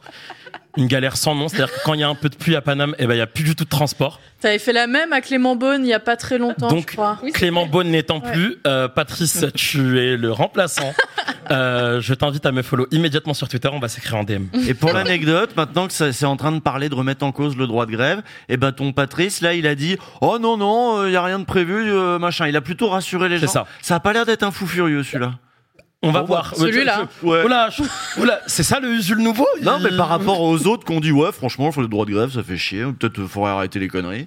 Et je vous ai regardé en plateau, euh, Adèle, j'aime bien devoir être à cette position tant C'est. Écoute, on fait, on fait de notre mieux et je trouve ça très très rigolo quand même qu'on se Oui, qu'on alterne tous. Donc, euh, Sauf moi, apparemment. mais t'étais pas là depuis hyper longtemps, toi. Ouais, je ouais, dire. je tu nous as ouais. manqué de ouf. Ça faisait très longtemps qu'on t'avait pas vu d'ailleurs. Bon bref, on en parlera après. Ouais. Parce que là, on a le jeu à la con hard disk. Je sais pas si toi t'es es pressé, mais on a envie de faire le jeu à la con avec toi. fait- je vais rester pour le jeu à la con. Ou quoi Bon, alors, il y a une semaine, c'était euh, le trombinoscope qui a révélé sa révélation euh, politique de l'année. Le trombinoscope, c'est une publication euh, politique. Mhm. Et c'était qui la révélation politique de l'année, les amis? Moi, il faut chercher un petit peu, c'est pas évident. Pourtant, on Merde. reconnaît bien Backseat. Peut-être on a Clément lancé. Beaune Clément Peut-être Beaune. on Roland a- Lescure. Non, mais peut-être on a lancé sa carrière. Ah Oh là, putain. attends. Nicolas Maillot aussi. Comme tu y vas. Oh Oh, là. bien joué. Ah, mais il est si... T'es déjà en mode jeu, toi. Ouais, ouais, ouais. Ouais, bah, c'était pas le jeu là. T'as pas dit que c'était le jeu. Ils nous ont éteint les écrans et tout là. C'est- C'est le jeu, mais là, c'était la présentation du jeu. Mais donc, D'accord, ok, merde. c'est- Waouh. Ouais. il est dedans, hein, donc les gars. euh, Ouais. euh, alors, c'est un prix, le On prix va euh, perdre, de, la révélation politique perdre. de l'année qui existe depuis 92. Et on va jouer avec les gagnants de ce prix euh, au jeu du post euh, du post-it. En fait, qui s'appelle le jeu du post-it euh, ici, parce qu'on fait des jeux de mots. Euh, vous le connaissez maintenant. Euh, vous êtes tous une personne et vous allez deviner qui vous êtes. Et vous avez le droit chacun à une question dont la réponse doit être oui ou non. Et alors oui, je dois, Mais alors je du dois coup. vous donner des petits papiers. Ah bah oui, Ah. sinon on sait pas Bah pour oui, les oui, autres. oui. Attends, Et vous en pas, tu montres une pas question. le papier aux autres. hein. Je triche pas. Attends, on regarde Non, c'est moi, c'est moi, ça c'est pour Alors, tu as le droit de regarder. Tu vas avoir les rôles de, de tous tes De camarades, mais tous pas les le tien. autres, mais vous aurez pas le vôtre. Oh, mes Voilà. aïeux. Donc vous connaissez tous Oh, les les autres. aïeux. Oh là là là là. Ok, et ben c'est parti. On démarre pour les questions. Faut que je mémorise On un peu. pas, on regarde pas sur les autres. Ah ouais, bah, mais, Oh là là. T'inquiète. Il se lance. Mmh, mmh. Bon, est-ce que je suis un homme? Oui. Oui. Oui, t'es un homme. Est-ce que je suis de droite? Non, t'es pas de droite. Ah bah ça, vous avez Non, hésité un peu. Alors moi, Non, moi, non, non. non. moi, je vais te dire non, mais certains te diront c'est une question de point de vue. D'accord. Donc c'est le PS, quoi. C'est le PS. Alors, donne pas des indices comme Non, mais ça. je donne par pas des contre. indices. Je donne pas des indices. Est-ce que je suis Nicolas Maillot-Rossignol Non, Olivier Faure, je suis Olivier Faure. non. Est-ce que je suis une femme? Euh, toi, tu n'es pas Non. une femme, non, Non, non, non. Oh là, non, tu n'es pas une femme.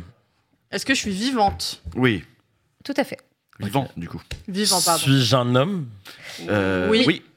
Ok. Euh, Est-ce que je suis une femme? Oui. Oui. Voilà, on a tous notre genre. On est bien avancé. Est-ce que je suis euh, au gouvernement non. Non, non, non, non. Est-ce que j'ai été ministre? Oui. Oui. Est-ce que j'ai été ministre euh, entre 2017 et aujourd'hui? Sous Oui. la Oui. présidence d'Emmanuel Macron? Ok. Même question que Malek, est-ce que j'ai été ministre? Non. Non. Non. Non, non, vraiment pas. Non, non, non, non. non. Non, Non, non. attends. Est-ce que du coup je fais deux questions en Vas-y, ouais, Est-ce vas-y, Est-ce que je suis en exercice Que du coup je suis vivant? T'es vivante. Alors, tu es vivant Tu es vivante, mais tu n'es pas vrai. en exercice. Je pense pas que tu fais trop des exercices. Ouais, non, Merde. non, non. Alors, est-ce que j'ai été ministre? Oui. Oui. Mmh. Est-ce que- Je vois pas le pattern entre les trucs pour l'instant. Bah, c'est des gens qui ont eu un prix. ils ont tous eu euh, le prix de révélation politique. euh, Ah, il y a longtemps. euh, Dans le- Tous eu la j'avais révélation politique compris. de l'année, Moi mais non pas plus. de la même année. C'était pas clair les consignes. Alors pardon, je suis désolée. Vous êtes tous une révélation politique euh, Ah. de l'année par le trombinoscope, Ok. mais de plein Ah d'années ouais, donc. Est-ce que être- candidate à la présidentielle à un moment Euh, non, Ok. Est-ce Hmm. que je suis membre de la Macronie Non, pas trop, non. pas tellement, pas jusque là. Alors, est-ce que, je suis suis Jean-Luc dit- Mélenchon Non. Non, Est-ce que non Est-ce que je me suis... non, mais t'es dans la bonne direction. désolé Est-ce qu'à un moment je me suis dit comme venant de la gauche C'est une question qui se pose en Macronie. Hyper précis. Oui. Non. Oui. Bah, Ok. si. Oh, Mais regarde oh, qui il a- là Non, si, il a dû se dire euh, Ah bah la si. gauche. Ah bah bien Je me suis bah dit comme si. venant de la gauche. Ok. Mais quelle gauche? Ça dépend. Enfin là, on peut pas. Oui, oui, pas- oui, oui, oui, la- oui. Est-ce que j'ai une fois dans ma vie été écouter un concert à la fête de l'humanité? Oula, non, je probable. pense pas. Oh là. Je ne Non, je pense pas. Peu probable. Peu je peux pas probable. t'assurer que non, mais je Ok. crois pas. C'est bah, en Est-ce cas. que je suis Fabien Roussel Non. Non. Vos réactions sur Mélenchon m'ont. Est-ce que je suis un traître Ah, mais je sais pas comment est-ce que. Non. Euh, Moi, je pense pas. est-ce que j'ai une tête de traître Non. Plein de gens pensent que non, puis peut-être d'autres ont pensé peut-être qu'ils les avaient Certains un peu ont pensé que oui, je à un pense. moment donné. Non, non, en vrai, non. Non, non. Est-ce que je suis Déçu, Benoît pas trahi. Non. Pas trahi, non. Mais pas Parce que trahi. lui a pas trop trahi. Tu vois. Est-ce que j'ai eu un rôle important au sein de la Macronie? Oui. Oui. Oui. Est-ce que j'ai plus de 50 ans? Oui. C'est un gros oui? Ok. Euh, Attends, attends, attends. Est-ce que je suis aux portes de la mort, littéralement? Oui. Non, enfin, je.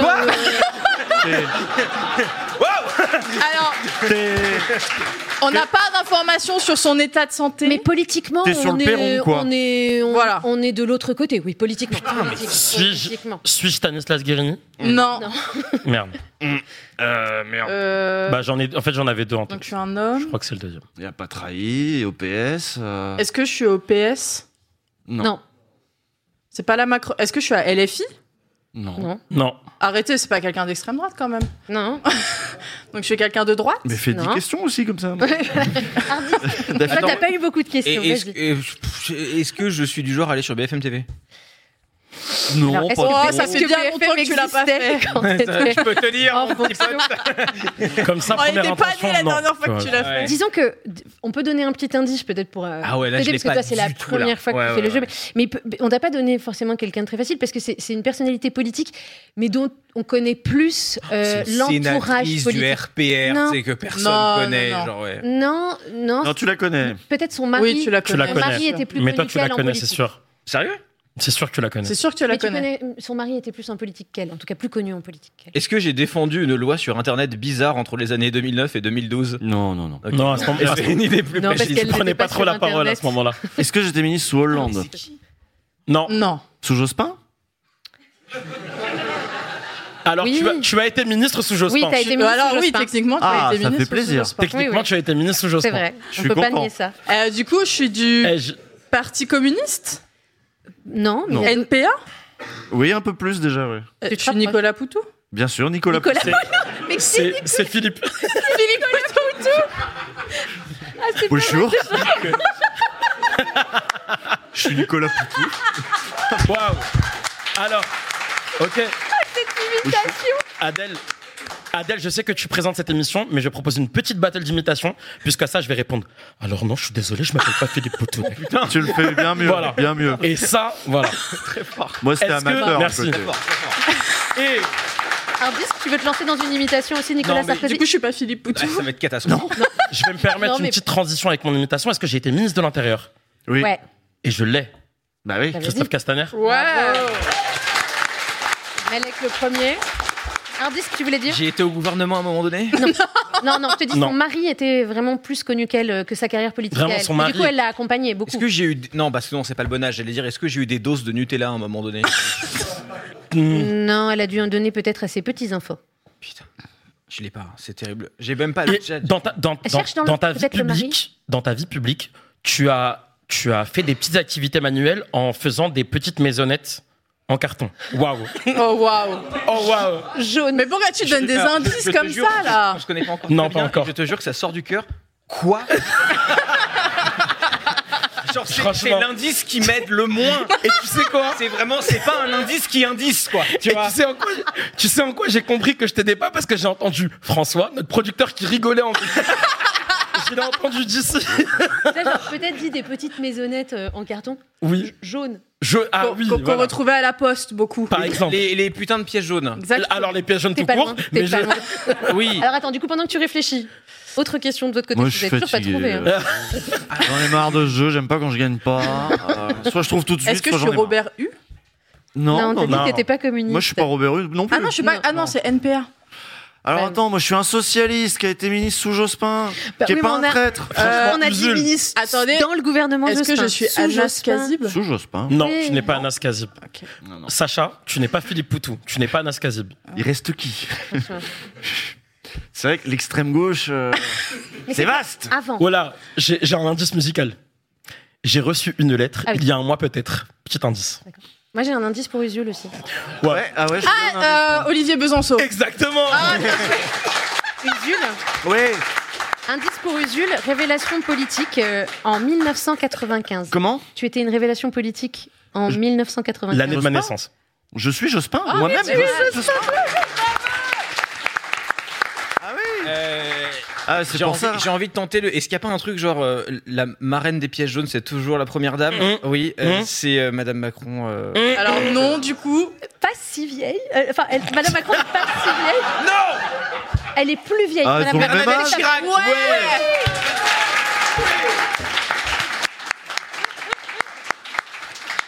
Je vais m'endormir avec cette image. Waouh.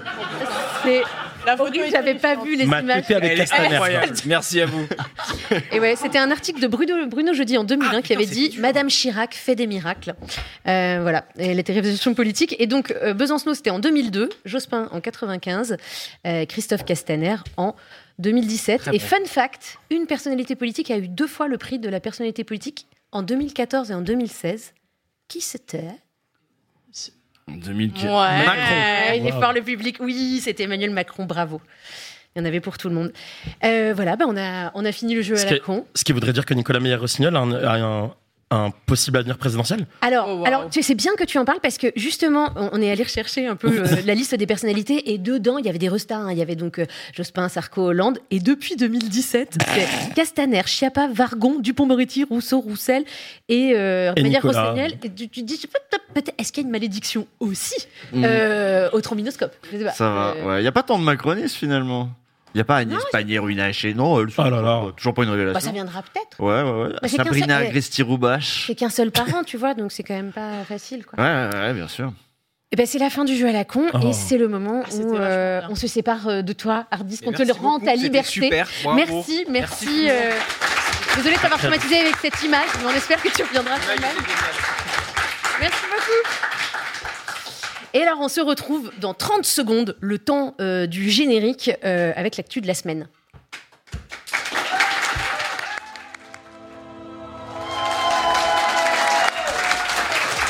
Bienvenue, bon retour, bienvenue, bienvenue sur Backseat. Euh, pour ceux qui n'étaient pas encore là, ça y est, c'est le moment de l'actualité de la semaine sur Backseat. Ce n'est pas Jean qui présente, mais Adèle, parce qu'on fait une présentation tournante en attendant le retour de Jean qui revient bientôt. Et avant de passer à l'actu du jour, euh, comme vous êtes nombreux à nous avoir rejoints, annonce du jour le 26 mars prochain, sortie d'un documentaire sur l'année politique vue. Euh, donc l'année politique passée, 2023, vue euh, par Backseat, par euh, nous Ouais. tous, les chroniqueurs, on a tous participé.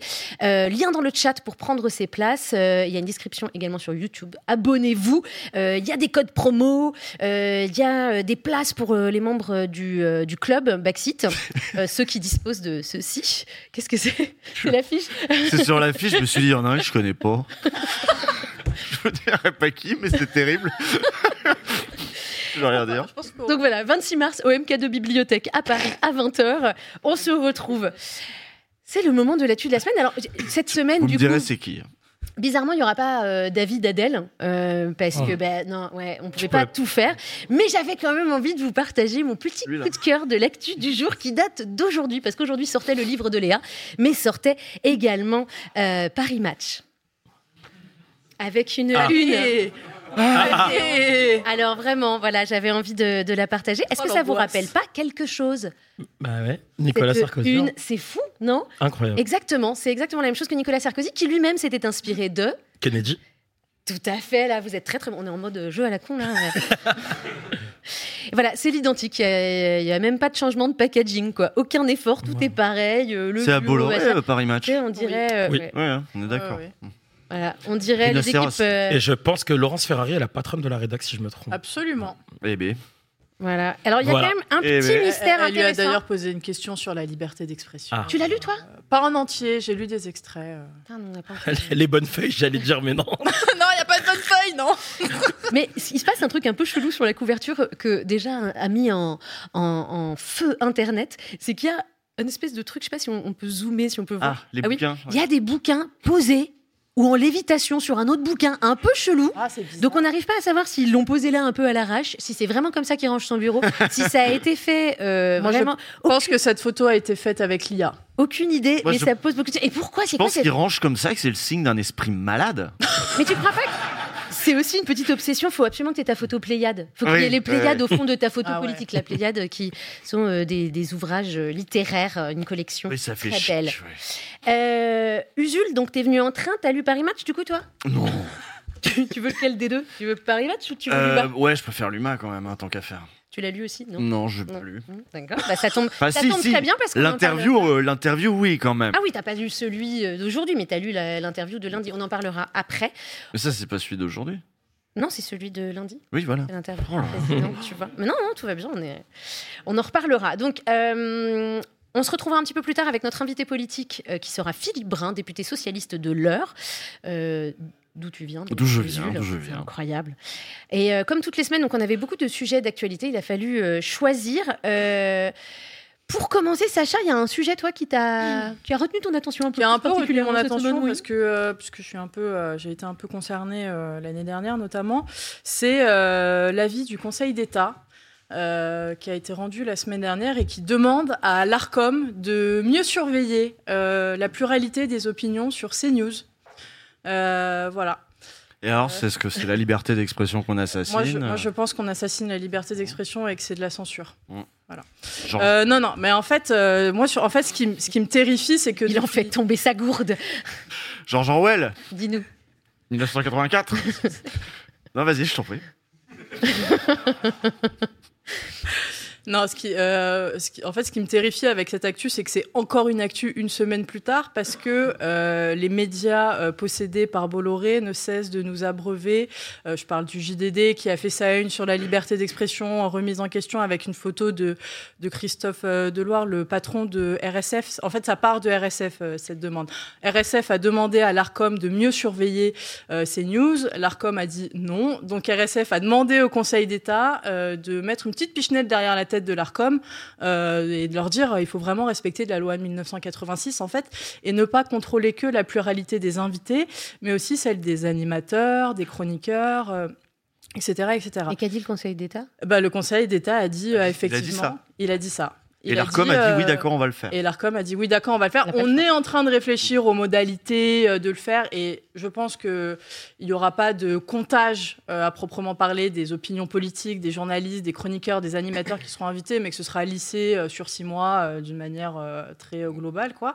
Et, et en gros, euh, j'ai l'impression que ça fait une semaine que la liberté d'expression a été assassinée, qu'on crie à la censure, qu'on crie au macartisme. George Orwell.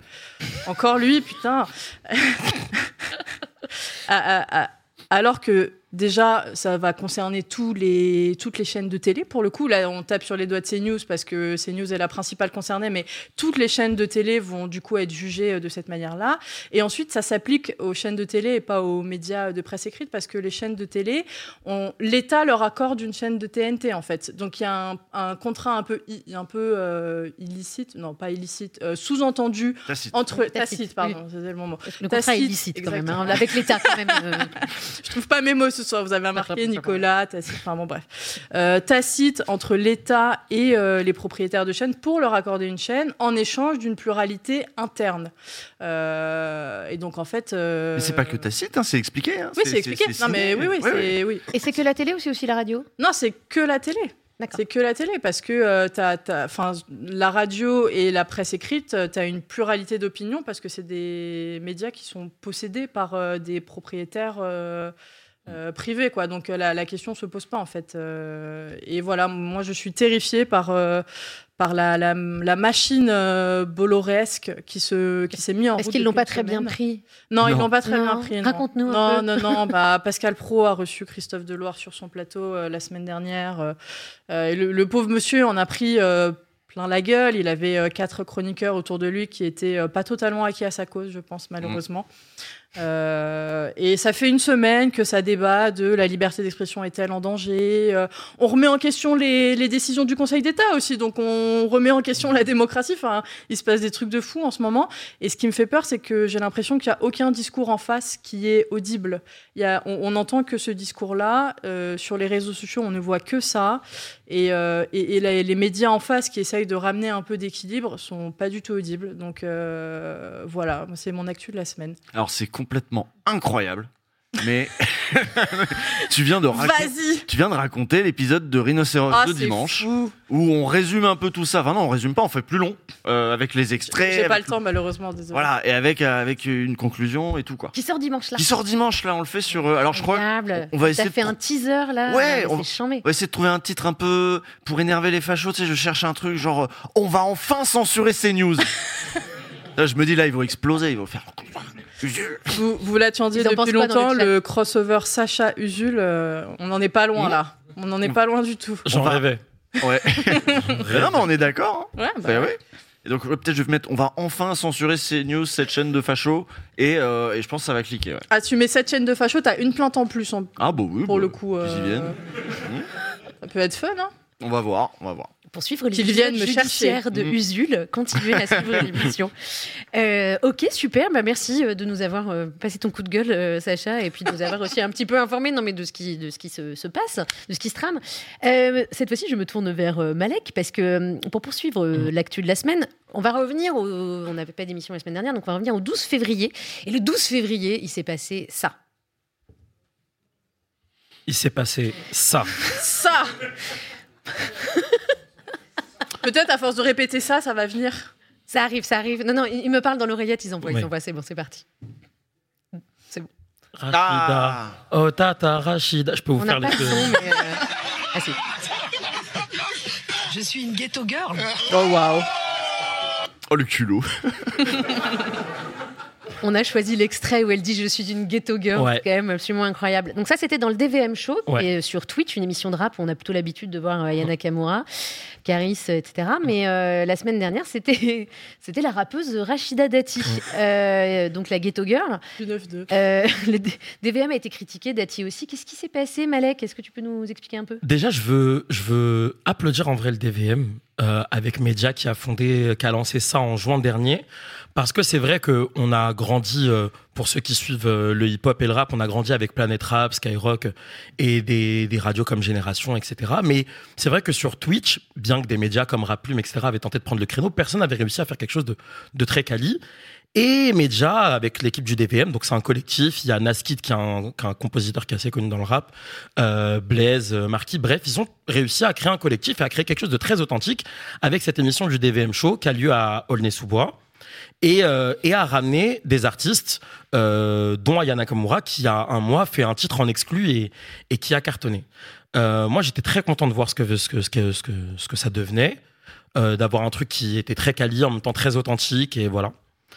Et semaine dernière, alors qu'il y avait une grande émission pour le nouvel album de Taïk, mon artiste préféré, et d'Adjou, euh, moi je suis tranquillement devant mon écran quand j'entends Blaise dire Faites un maximum de bruit pour Rachida Dati. alors, là en moi, deux parties. La première partie qui a travaillé pour des politiques pendant 10 ans en me disant What the fuck Bravo l'équipe de Rachida Dati, c'est du génie. Franchement, bravo. Bravo. Et de l'autre côté, qui me dit Putain, les gars, non. S'il vous plaît, non. Pas ça. Pas ça, pas après, pas après tout ce que Rachida a dit et défendu. Donc tout le monde leur est tombé dessus. Et en vrai, je peux l'entendre. Par contre, je trouve qu'on en fait peut-être un peu trop. Ces gars l'ont dit très clairement, ils n'avaient pas le recul sur la chose, ils sont absolument pas, politisés. Et en vrai, ça doit nous appeler, nous, à faire un devoir encore, à les inviter à voir Backseat, par exemple. Media le sait. Euh, euh, et, mais, mais, mais... Quand tu dis tout le monde leur est tombé dessus, c'est qui tout le monde? Bah alors, t'as une partie de la gauche et la gauche de la gauche, euh, parce que l'extrême gauche n'existe pas pour moi, euh, qui, qui, qui leur est tombé dessus. Et t'as aussi euh, euh, des médias, des acteurs du milieu hip-hop qui, eux, a- ont, ont plus ou moins une conscience politique, qui leur ont fait un, un maxi procès. Eux s'en sont expliqués au début en disant oui, mais nous on est des mecs d'Aulnay et il y a la ministre de la Culture qui veut venir. Et ben nous on est archi fiers. Est-ce que je peux grave comprendre Parce que moi, le mec d'Argenteuil qui reçoit un président de la République, quoi qu'on en pense sur mon podcast, bah j'étais aussi archi fier.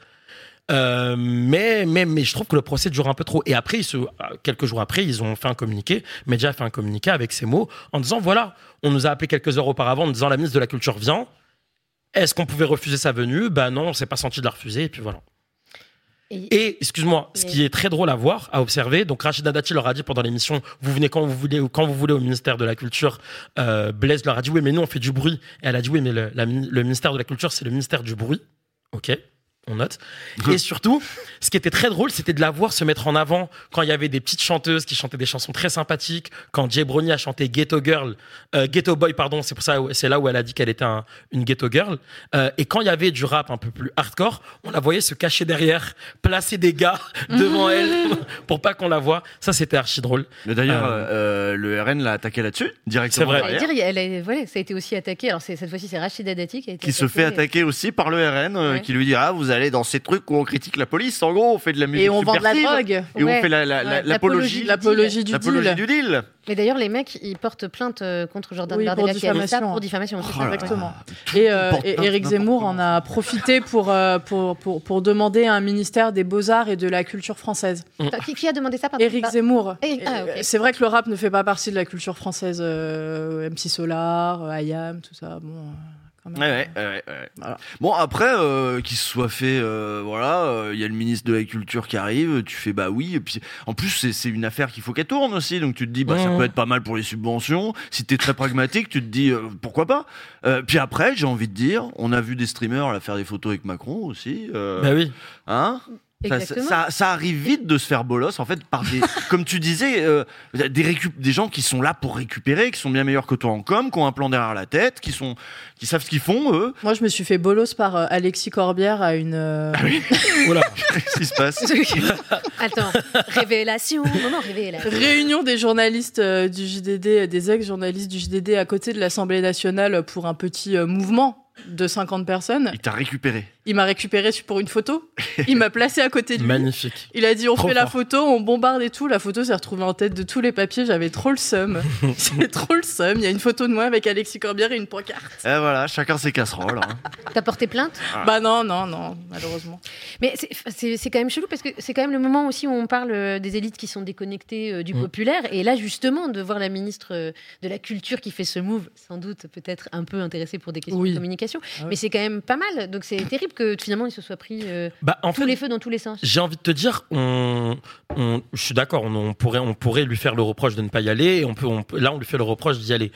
On verra par les actes si vraiment elle est là à, pousser ce genre de d'initiative de mecs, euh, de mecs qui veulent lancer leur propre média à la base dans une pièce avec une cam et, un ordi. Ok, on verra par les actes, mais ça n'effacera pas ce qu'elle a dit sur euh, sur Naël euh, l'année dernière, ce qu'elle a dit en 2005 au moment de l'affaire mo- Voilà, tout ça, ça ne l'effacera pas. Moi, juste moi, ce qui me dérange là, c'est ce procès qu'on fait sur ces mecs qui en réalité étaient un peu naïfs. Et voilà, on peut pas leur en vouloir. Ils- je pense qu'ils se reprendront à deux fois la prochaine On, fois. on peut pas leur en vouloir, mais on peut aussi comprendre euh, l'agacement de, Oui, de- oui, de oui, bien gens sûr. Qui, qui ont encore en tête les années Sarkozy, le Karcher, Oui. machin, qui regardent ça, qui fait mais putain les gars, vous vous vous êtes vous êtes en train de vous faire baiser, mais un peu de plomb dans la tête. Vous voyez bien l'é- l'époque dans laquelle on vit, vous voyez bien le- l'époque de merde, vous voyez bien qui c'est Rachida Dati. Non, vous savez même pas, mais c'est c'est grave de pas savoir ça à votre grand âge. Vous êtes des adultes.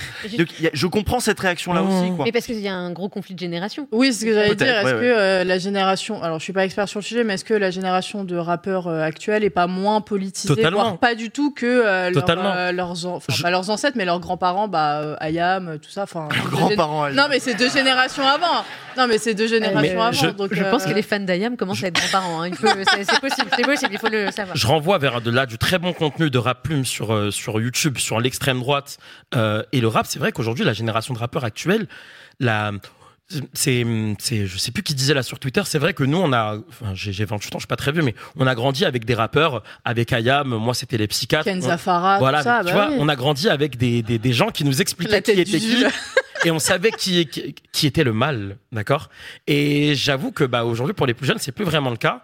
Et bah, en vrai, à nous de faire le travail pour les accompagner. euh, parce que bon, les, là, leur faire un procès, euh, ça ça n'a pas vraiment grand intérêt en in fine, quoi. À l'époque, c'était les, les mecs de droite qui faisaient des procès euh, aux rappeurs. Ça, c'était c'est la vrai. bonne Ah époque. oui, ça. ah bah oui, demande à Youssoufa, euh, Voilà. tout ça. Sniper bien aussi. Ouais. SNIPER, E je, je suis du Val d'Oise, désolé, je préviens. Mais du coup, ça nous permet de parler un petit peu de Rachida Dati et de son arrivée au ministère de la Culture. Elle fait, elle Non. fait un sans faute, non Non. Je faisais Anna Mouglalis qui réagit. non. Tu le fais extrêmement bien. Voilà. Mais t'as bien fait de nous dire ce que tu faisais. Oui, mais je, je me c'était- suis dit, mais- faut que je l'explique.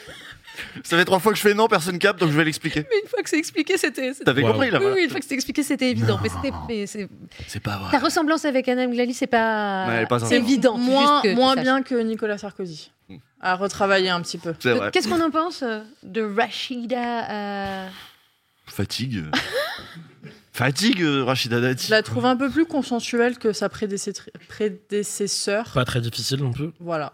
Euh, après, Rachida Dati euh, a été donné des interviews euh, au, au Grand Mal, Mm. à, à Bolloré, à tous les médias de Bolloré pour le coup. Et j'ai l'impression qu'il y a un double discours, c'est-à-dire que dans les médias de, de, de Bolloré, donc le JDD, Europe 1 et CNews, on parle de, euh, de wokisme, de cancel culture, euh, ce qu'elle ne fait pas dans les autres médias un peu plus traditionnels. Elle a aussi eu des propos sur euh, le service public euh, qui doit qui, qui doit pas euh, qui voilà qui doit Toi aussi, t'as regardé ça. Ah.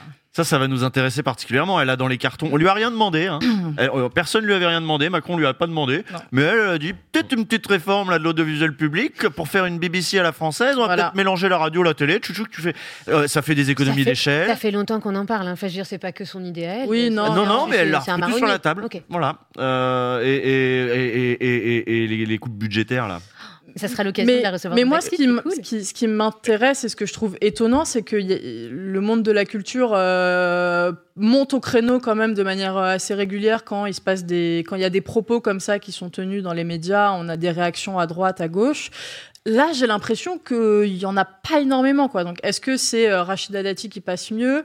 Est-ce qu'elle a aussi un discours sur euh, il faut plus de diversité, plus de mixité sociale dans la culture? Est-ce que c'est ça égalise pas aussi euh, entre guillemets Est-ce que ça lisse pas un peu tout le tout le tout le contenu Rachida Dati? Euh, J'arrive pas à me positionner euh, et c'est pour ça que j'ai l'impression qu'elle est plus consensuelle, c'est qu'il y a y a moins de de, de, voix, d'éclat contre ce qu'elle dit pour le coup. Mhm.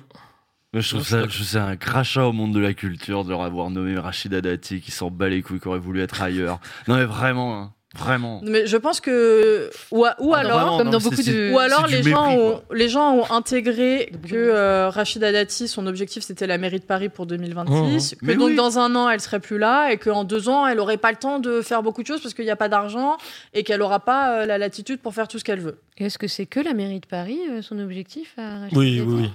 Ah oui, oui. c'est que la mairie de Paris. Parce qu'il y a une autre élection l'année d'après. Oui, mais elle, elle en fait une affaire. C'est une affaire d'égo là, euh, la, la mairie Voilà. de Paris. Ça Elle a envie de continuer à harceler Anne Hidalgo Mais en oui. conseil municipal. Ça lui manque de la harceler. en- euh, Il lui faut ça pour euh, se Ah, sentir vivre.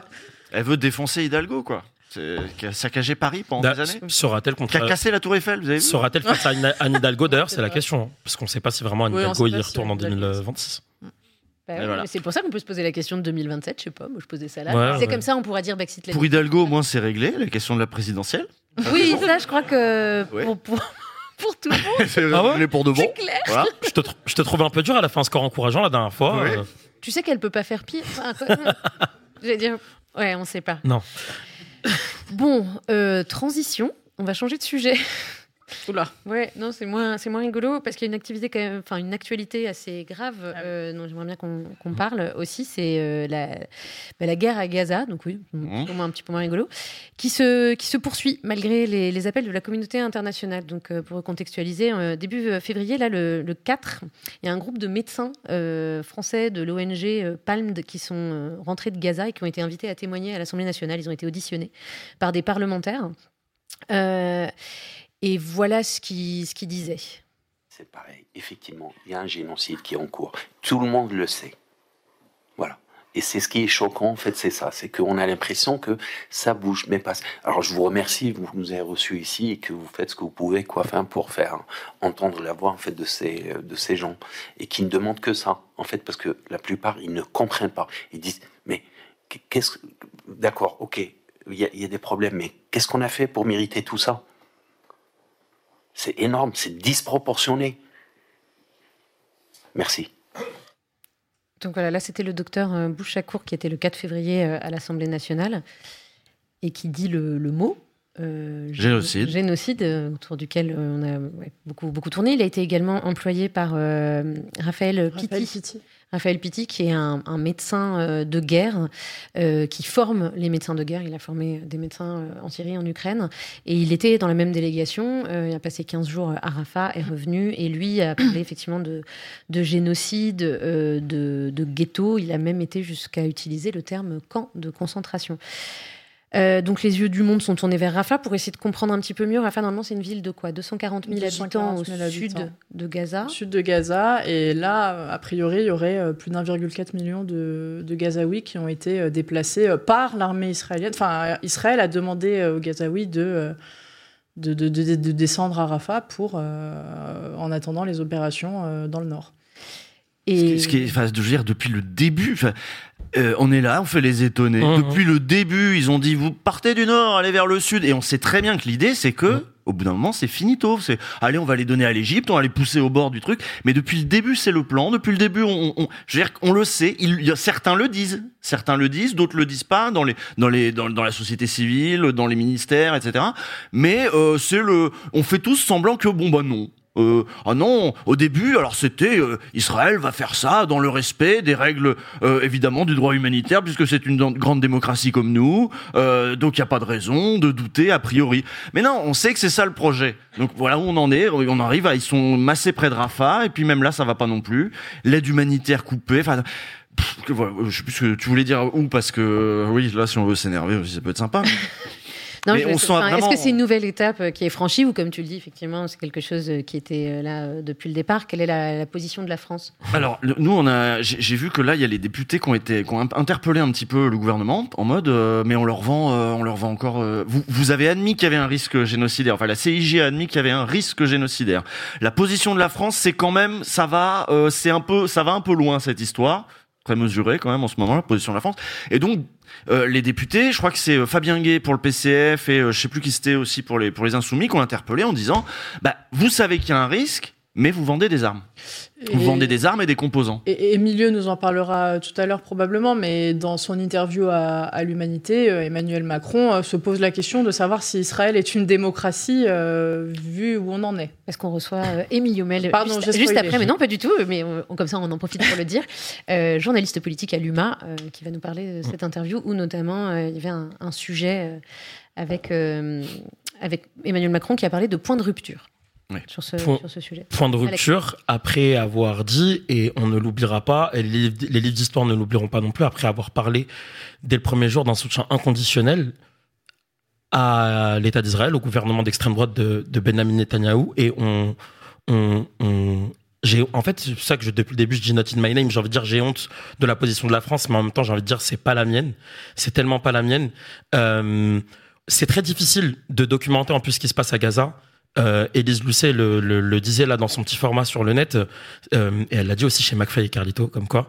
Euh, euh, c'est très difficile parce que parce que les journalistes n'ont pas accès. Il y a une journaliste de CNN, je crois, qui a qui a pu rentrer que quelques heures dans Gaza. Euh, très difficile de savoir ce qui s'y passe, à part à part les, les images sur place et des médecins qui sont qui sont sur place et des humanitaires qui sont sur place. On voilà, on nous a alerté sur un sur un risque génocidaire. Je pense que il y a un génocide sous nos yeux et que le monde est en train de fermer les yeux. Jusqu'à quand? Euh, on est juste en train de se dire très tranquillement que voilà, dans une prison à ciel ouvert, parce que c'est ce qu'est Gaza, eh ben il y a une autre prison qui est encore plus petite qui est Rafah et que et qu'aujourd'hui le but de Netanyahou et, et, et de et de son armée c'est d'éliminer tous ces civils là. C'est très, c'est très difficile de savoir ce qui se passe et en même temps non c'est très facile aussi. C'est vrai, c'est vrai, c'est vrai. sur les Quand réseaux on veut, sociaux, on- il faut voir ce que postent les soldats. Euh, qui euh, sont en pleine kiffance. Alors ça sourit un max, je- ça se serre dans les dans les maisons, euh, Je pense que ça contribue à la fin de l'impunité qu'on mettait autour d'Israël. Pour le coup, tous les soldats qui ont été, enfin, qui se sont pris en photo, en Mm. train de, de poser avec des bijoux, des trucs, enfin, tout ce qui pouvait voler et tout. Une nuisette, il y a pas longtemps. Ouais, la là, nuisette rouge. Je, je pense Des vélos d'enfants. euh. Commence à, à, à Mais précis-. Précisément, est-ce qu'Israël commence pas à être de plus en plus isolé? Parce que là, il y a eu un vote euh, à l'ONU à la demande de, de l'Algérie. Donc, Mm. euh, 15 euh, votants, 13 votent pour le cessez-le-feu, un seul vote contre, mais c'est un veto, puisque ce sont les États-Unis. les États-Unis. Et euh, une abstention, euh, même l'Angleterre, qui maintenant se pose aussi la question de est-ce qu'on continue euh, à vendre des armes à Mais qu'est-ce qui va arrêter Israël de toute façon? Les États-Unis pourraient. Bah, bah, Précisément, parce que là, il y a une espèce. Oui, Les États-Unis pourraient, ils arrêteraient de leur envoyer des armes, c'est bon. Euh, et après, par contre, enfin, je veux dire, le- le- la fin de la guerre et tout. Les, les États-Unis pourraient, ils le feront pas. Bon, euh, parce que tu dis ils sont isolés, mais depuis le début, ils sont isolés en fait. Depuis le début, si- s'il n'y a pas les États-Unis, ils peuvent pas faire ce qu'ils font. Ouais, mais là, il y avait l'impression qu'il y avait une sorte de, de point de rupture, justement, qui, Mmh, mmh. était, qui était Bah, la bataille euh, de l'opinion publique mais- euh, à l'échelle mondiale, elle est perdue. ouais. Je, je vois Oui, quand même une évolution quand même de la parole française, bon, à coup de communiqué du Quai d'Orsay, donc c'est vraiment rien de fou. Mais on voit déjà qu'il y a une évolution depuis le mois d'octobre. Mais ok, il y a Macron qui nous parle de point de rupture. Euh, à chaque euh, à chaque bombardement sur des civils, on a un communiqué en disant bon là ça y est, hein, c'est la dernière fois là, on n'accepte plus. D'accord, c'est fini. Jusqu'à quand? C'est-à-dire que jusqu'à quand on va continuer de compter les morts à la fin et de dire qu'on a laissé faire ça? Euh, Et je, comme je, l'ai dit 20 fois sur ce plateau, mais tout est une question de courage aussi en politique. Mais là, on parle même pas en réalité de politique, on parle on parle aussi de, de, de, vie humaine. À quel moment Emmanuel Macron prend ses, ses balls et va voir euh, va voir euh, Biden en lui disant euh, mon ref, on fait quoi en fait? Il y, a un- il y a un com qui dit donc on légitimise les attaques du 7 octobre du coup in fine.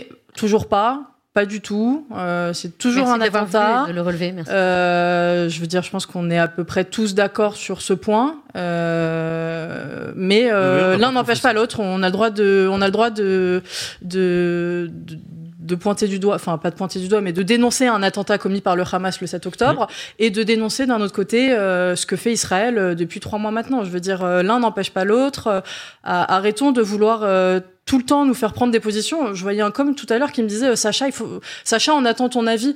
Bah non, désolé. euh, voilà, je- je- j'ai le droit de dénoncer le Hamas comme j'ai le droit de dénoncer la politique d'Israël. Euh, Il n'y a pas forcément d'avis à avoir. Euh, Laissez-nous tranquilles un peu. Euh, donc voilà. Est-ce que vous avez vu le, position majoritaire hein. On est on est très nombreux en réalité Ah oui. sur cette position-là. Est-ce que vous avez vu le le- le- le- l'histoire de l'Eurovision là? Oui. Oui. Ouais, parce que donc Oui, le, sympa. Israël participe à l'Eurovision euh, Ouais. depuis des années, mais euh, là cette fois-ci c'est les paroles de la chanson qui posent problème.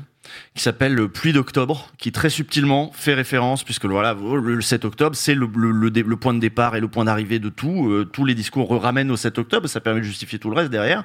Mais euh, la, chanson va faire ça, en fait. L'idée, c'est une chanson qui va, euh, et donc à l'Eurovision, alors même que se poser la question de la participation d'Israël, parce qu'on avait suspendu les Russes quand ils avaient attaqué euh, l'Ukraine. Donc euh, bon, il y a des questions de politique, machin. Et dans les règles de l'Eurovision, c'est-à-dire que c'est pas à la gueule du client, c'est que dans les règles de l'Eurovision, il y a marqué que c'est pas censé être une tribune politique. Tribune politique, ouais. Ouais. Voilà. Bon. Et bah eux l'ont pris en mode c'est un scandale. euh, Nous, euh, la délégation israélienne dit non, non, euh, on ne nous fera pas taire. euh. Ouh, ça, ça devient compliqué. Hein. Je sais pas comment ça se passait l'Eurovision, mais l'Eurovision c'est très politique aussi. C'est toujours très Ah oui. politique Oh. l'Eurovision. hein. Ça l'a toujours été, absolument. Euh, mais alors aussi, il y a le sujet de la couverture médiatique euh, de ce sujet. On a fait un rhinocéros dessus. Apparemment, alors justement, je, je le sais en novembre. Eh oui. Euh, exactement. il était très bien d'ailleurs. Euh, et donc, euh, vous pouvez tous retourner voir ce rhinocéros. Euh, mais précisément, là, ce qui était intéressant, c'était aussi de se dire que depuis, euh, c'est les chiffres de, de Arrêt sur Image qui a comptabilisé les chiffres des JT euh, de 13h et de 20h de TF1 et France 2 depuis le 4 février. Donc, c'était entre le 4 et le 15 février. Euh, et il n'y avait que le 20h de France 2 qui avait parlé euh, des victimes à Gaza pendant quelques minutes. And that's it. non, non, mais c'est Sans, vrai. que- sans- sans nous redire ce que tu euh, nous as sans doute déjà euh, dit et alerté sur Rhinocéros, qu'est-ce que. Oui, bah ça peut, ça peut étonner ici. Oui, alors des trucs que j'aurais pas dit dans Rhinocéros, mais qu'on a vu aussi, je l'ai dit en fait, je crois. Mais, pas- Et puis c'est passé trois mois entre Oui. Rhinocéros et maintenant quand même. hein. oui, oui, oui, oui. C'est des choses. Hein. Mais ça a été un moment dans les rédactions, ça a été quelque chose. Toi, tu, toi qui es journaliste aussi, euh, tu sais qu'il y a eu des tensions. Moi, j'ai entendu des trucs sûr. qu'on n'a pas pu dire euh, aussi dans l'épisode parce que voilà. Mais euh, il y a pour les journalistes, bon, on va, on va le dire comme ça, pour pour les journalistes racisés à un moment dans les dans les rédactions, c'était le soupçon, c'était vous n'en parlez pas, c'était euh, oulala. Euh, donc c'est ça, ça a réveillé ce truc-là, un moment raciste, y compris à l'intérieur même des rédactions. Et or, les directions des rédactions, des grandes rédactions euh, françaises, euh, bon bah elles ont parfois aussi ce biais-là qui fait que bah on va le retrouver aussi dans le traitement derrière. Et, et, et voilà, et ça s'est vu dans la suite quoi. Je, je ne te parle même pas, je vais pas citer des, des- les, les noms des gars, mais je ne te parle même pas de, de, novembre, de octobre-novembre pour des journalistes de la rédaction de BFM TV, quand le traitement de ce qui se passait à Gaza a été complètement euh, délégué Sous-traité à I24, I24. sous-traité à À I24, I24. qui fait partie du même groupe avec un regard totalement biaisé. Euh, je te parle même pas de la de la de, de, ce- de ce qu'ont ressenti les journalistes de la rédaction de BFM TV et de ce qu'on leur a apporté d'ailleurs comme réponse euh, à, à la direction quand il y a eu des réunions euh, de crise. C'est assez partagé à BFM pour le coup. hein. Euh, Enfin, moi, des, des retours que j'en ai eus, ils sont tous euh, extrêmement gênés par le traitement euh, de cette guerre euh, en interne. Euh. Tous les journalistes de BFM ne sont pas pourris. Mais toutes les rédactions ont été traversées Ouais. de, de justement de, de, de luttes, de problèmes, de doutes, de, de malaise, hein, énorme malaise quoi. Par contre, les, les directions étaient plutôt dans le même sens en général. Ce qui fait que là, il y a des gens, ça se trouve, ils nous écoutent et ils se disent, mais c'est la première fois que j'entends un plateau où des gens en parlent euh, de, de, de cette manière-là, on va dire. Euh, parce que sur les autres plateaux, dans les grands médias, c'est beaucoup plus difficile parce que, bah voilà, euh, il y, a, il y a eu, euh, il y a, il y a, c'est compliqué les rédactions, on va dire. Mm. Et c'est la raison pour laquelle Backseat existe et c'est la raison Oui. pour laquelle merci Jean euh, de t'être battu pour ce, pour ce projet. Euh, on continue? Euh, autre sujet d'actu cette semaine et qui est aussi lié puisque euh, il a été traité euh, dans le journal L'Humanité. Il y a eu interview d'Emmanuel Macron dans l'UMA. C'était au sujet principalement au départ de la panthéonisation de Missak et Méliné Manouchian, mais, mais ils ont traité de plein d'autres sujets. Euh, tiens, tu peux le regarder. Et c'est pour cela que l'on reçoit euh, l'invité de l'actu qui est Emilio Mel, euh, euh, Mélé, pardon, Emilio Mélé, désolé, journaliste politique à l'UMA.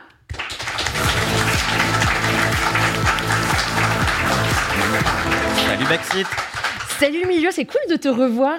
Bah ouais, ça fait plaisir, mais il manque Jean-Luc Mélenchon et le public chaud de la fête de l'UMA quand même. Attends, Bah. le public, il est pas chaud? Bah pas assez. Faut pas provoquer comme ça. ça va Euh, Donc, en 120 ans d'histoire, l'UMA n'avait jamais réalisé d'entretien avec un président de la République en exercice. Donc, ce qui s'est passé lundi, c'est historique. Donc maintenant, toi, tu interviews les présidents de la République. Donc, est-ce qu'on doit euh, te vous voyez, euh, te faire des, des révérences, tout ça? Qu'est-ce que ça a changé dans ta vie? Moi je suis déçu, j'avais pas de loge déjà en arrivant. Il y avait pas de personne pour me maquiller, pour. euh, enfin, C'est mieux que de se faire engueuler par Mélenchon ou pas Au C'est- global. C'est différent. Hmm Euh, il est moins éruptif que Jean-Luc. Pourquoi, pourquoi qu'on n'interviewait pas les présidents de la République avant et pourquoi on le fait maintenant? Bah, Pourquoi on le fait maintenant? Parce qu'il y a un événement particulier. C'est la première fois qu'un communiste étranger résistant, en l'occurrence Misak Manouchian, entre au Panthéon. Et sans cet, événement, sans cette cérémonie, jamais on aurait interviewé Emmanuel Macron. Euh, il, a réparé, même si c'est un président de droite, une injustice de plus de 80 ans.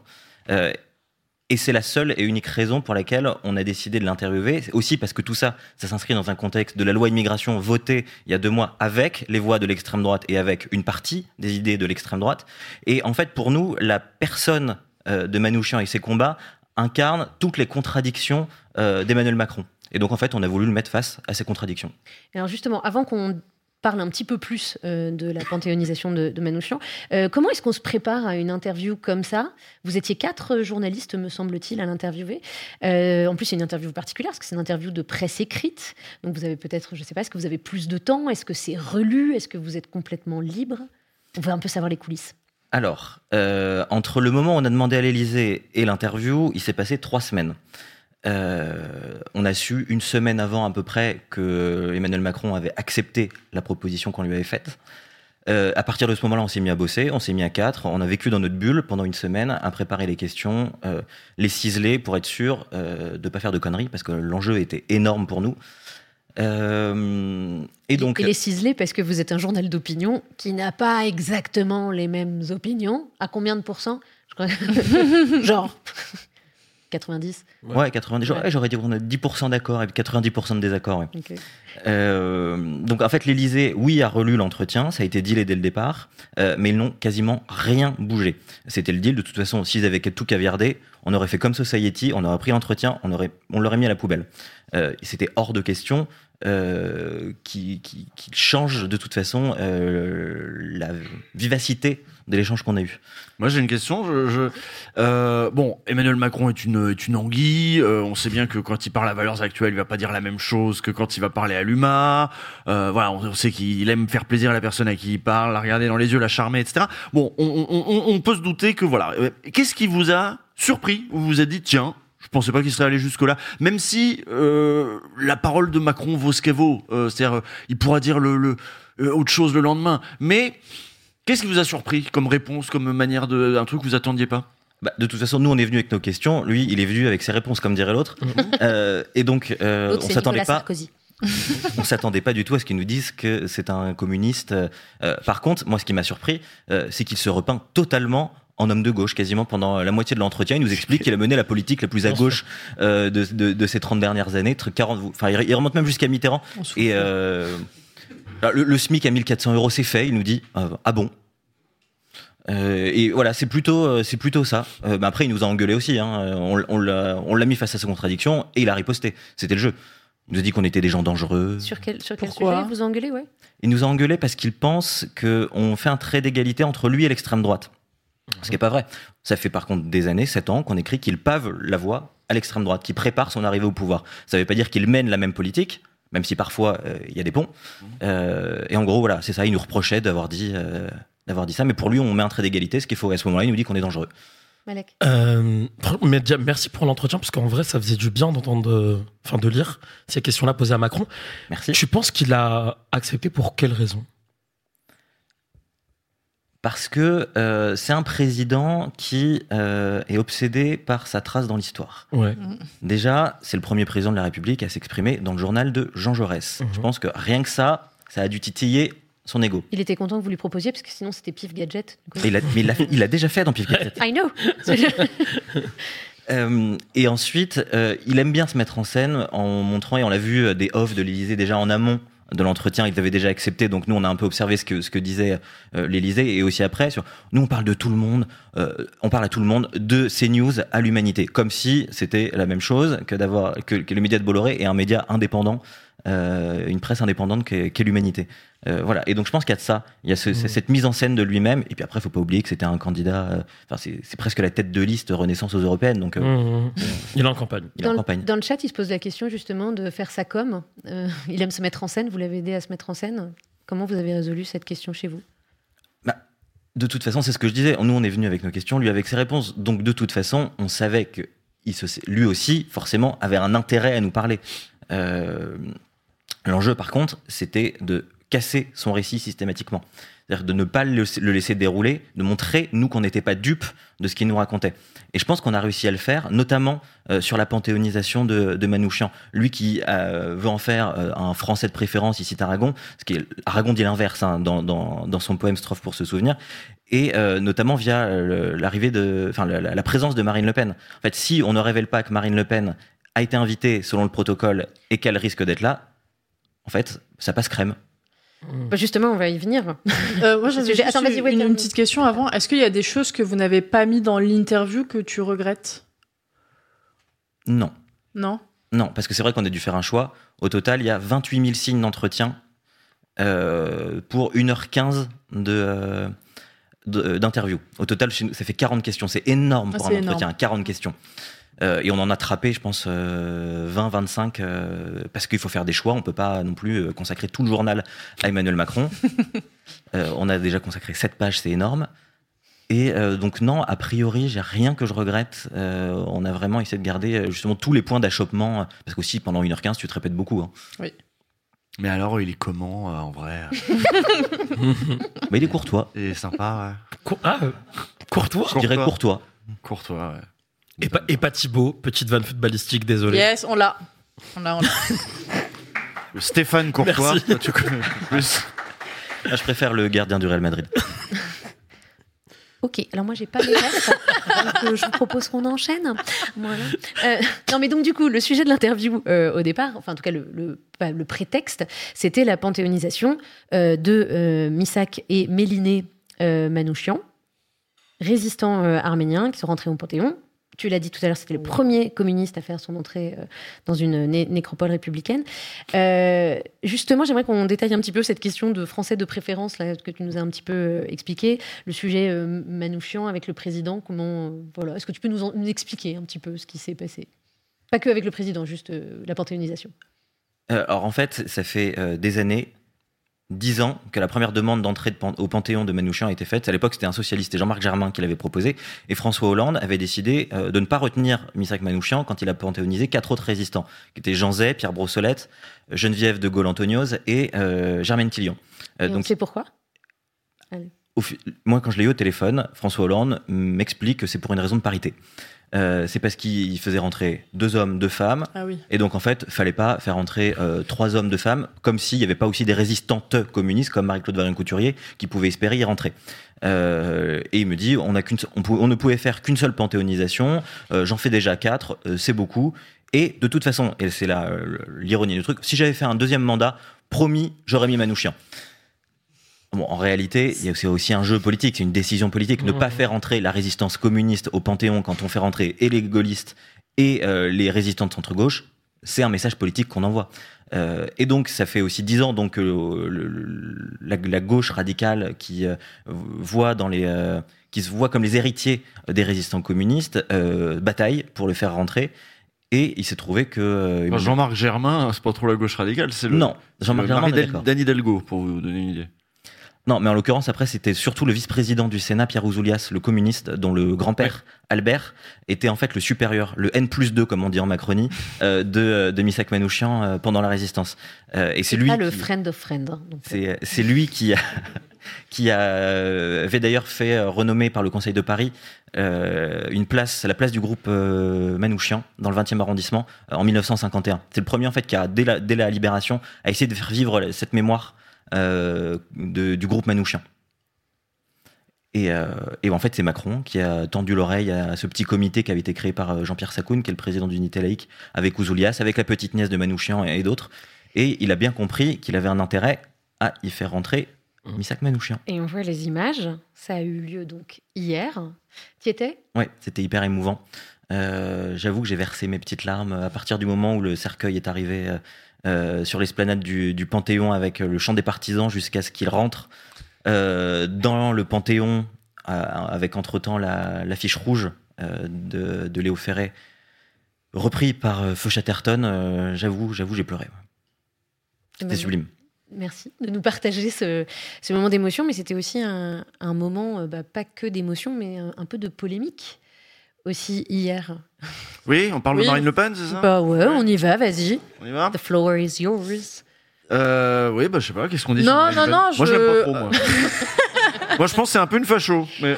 Est-ce qu'on doit forcément donner son avis ou pas? Attention, Ah oui. on va porter plainte. Elle va, elle va porter plainte, Usul. Fais gaffe. Ouais, ouais, je Exactement. sais, on- Euh, Faut rien dire. Ces propos n'engagent qu'Usul euh, et pas l'intégralité de l'équipe Baxi et pas Jean Massier euh, en son absence. Non, en, en vrai, moi, je me suis posé euh, plein de questions euh, à la suite des différents hommages nationaux qui ont été rendus euh, ces dernières semaines avec euh, bah, le 7 octobre, euh, l'hommage national rendu à Badinter et, euh, et cette, cette, entrée, cette panthéonisation euh, des Manouchians. Et, euh, et à chaque fois... euh, des gens étaient, euh, comment dire, euh, bah, pas, euh, enfin, on leur a dit ne venez pas, vous, vous ne devriez pas venir. On l'a dit à LFI le 7 octobre, on l'a dit à l'extrême droite pour Badinter et on l'a dit à l'extrême droite pour Manouchian. Elle est quand même venue. Ma question c'est, euh, est-ce qu'on, enfin, c'est des protocoles d'État, donc on, on doit inviter tout le monde a priori. Non, je t'ai vu, euh, je te Non, vois vas-y, faire non. vas-y, fi- fini. Non, non, mais c'est une vraie question. hein. Pour moi, c'est un protocole d'État, donc il faut inviter euh, tous les euh, chefs de parti, euh, personnalités, entre guillemets.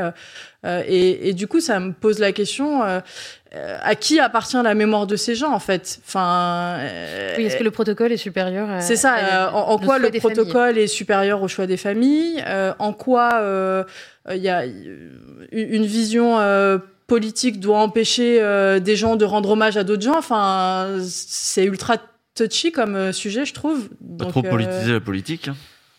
Parce que c'est évidemment, c'est hyper politique. Il y a la question de l'arc républicain euh, qui, qui, sous-tend tous ces trucs-là, là, parce qu'à chaque fois, c'est re la même question.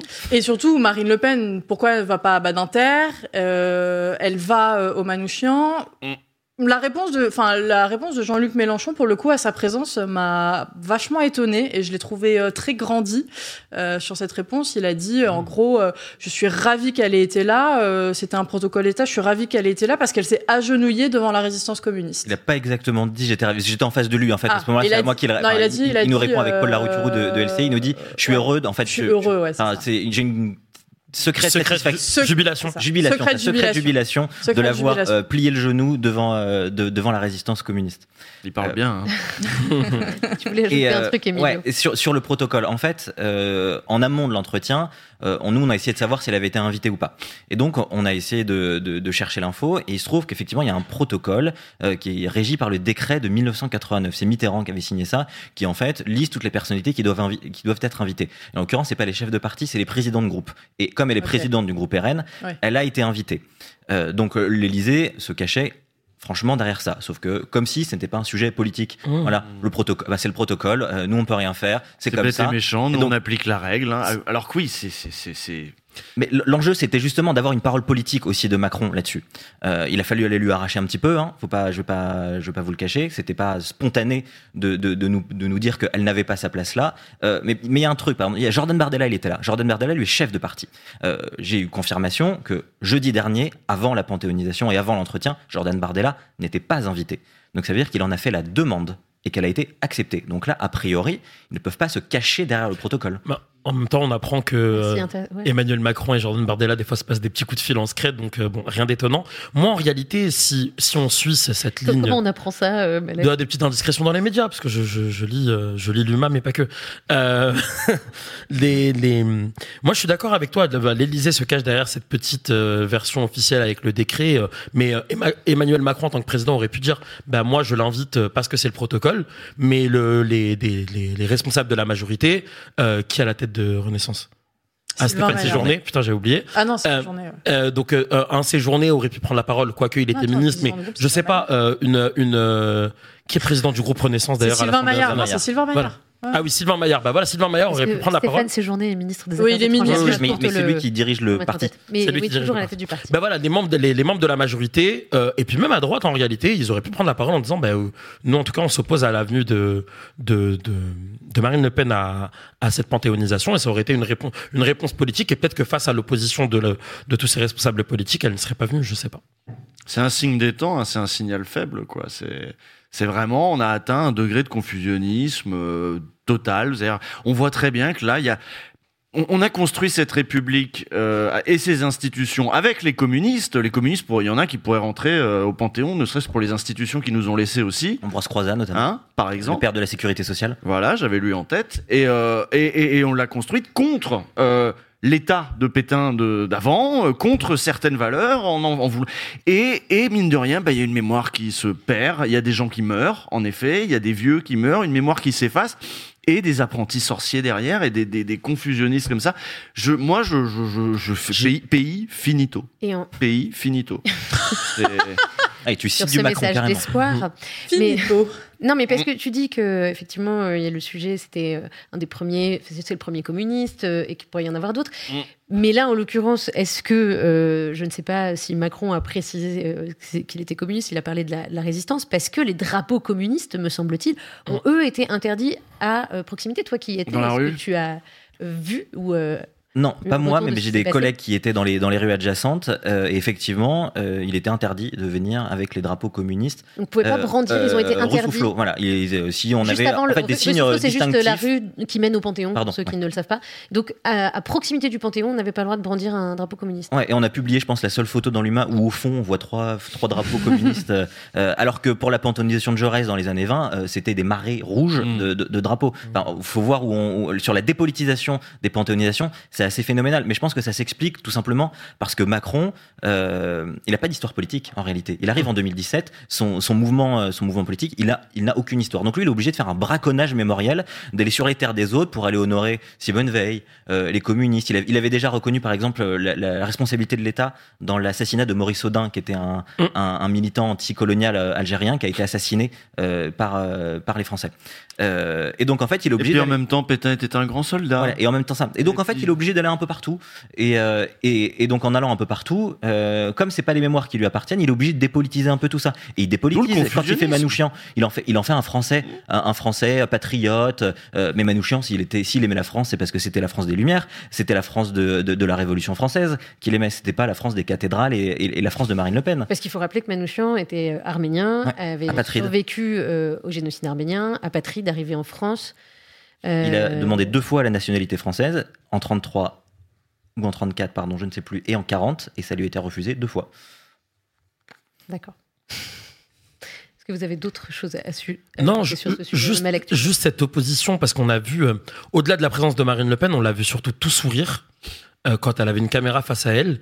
Et en face, on a des drapeaux communistes qui ont été retirés. Et en fait, de mettre ces deux images en opposition, c'est pour ça que je suis un peu en désaccord avec la secrète jubilation de, de l'ami Jean-Luc, c'est que, bah, en réalité, j'ai. T'as vu, t'as vu Marine Le Pen jubiler, toi Bah oui.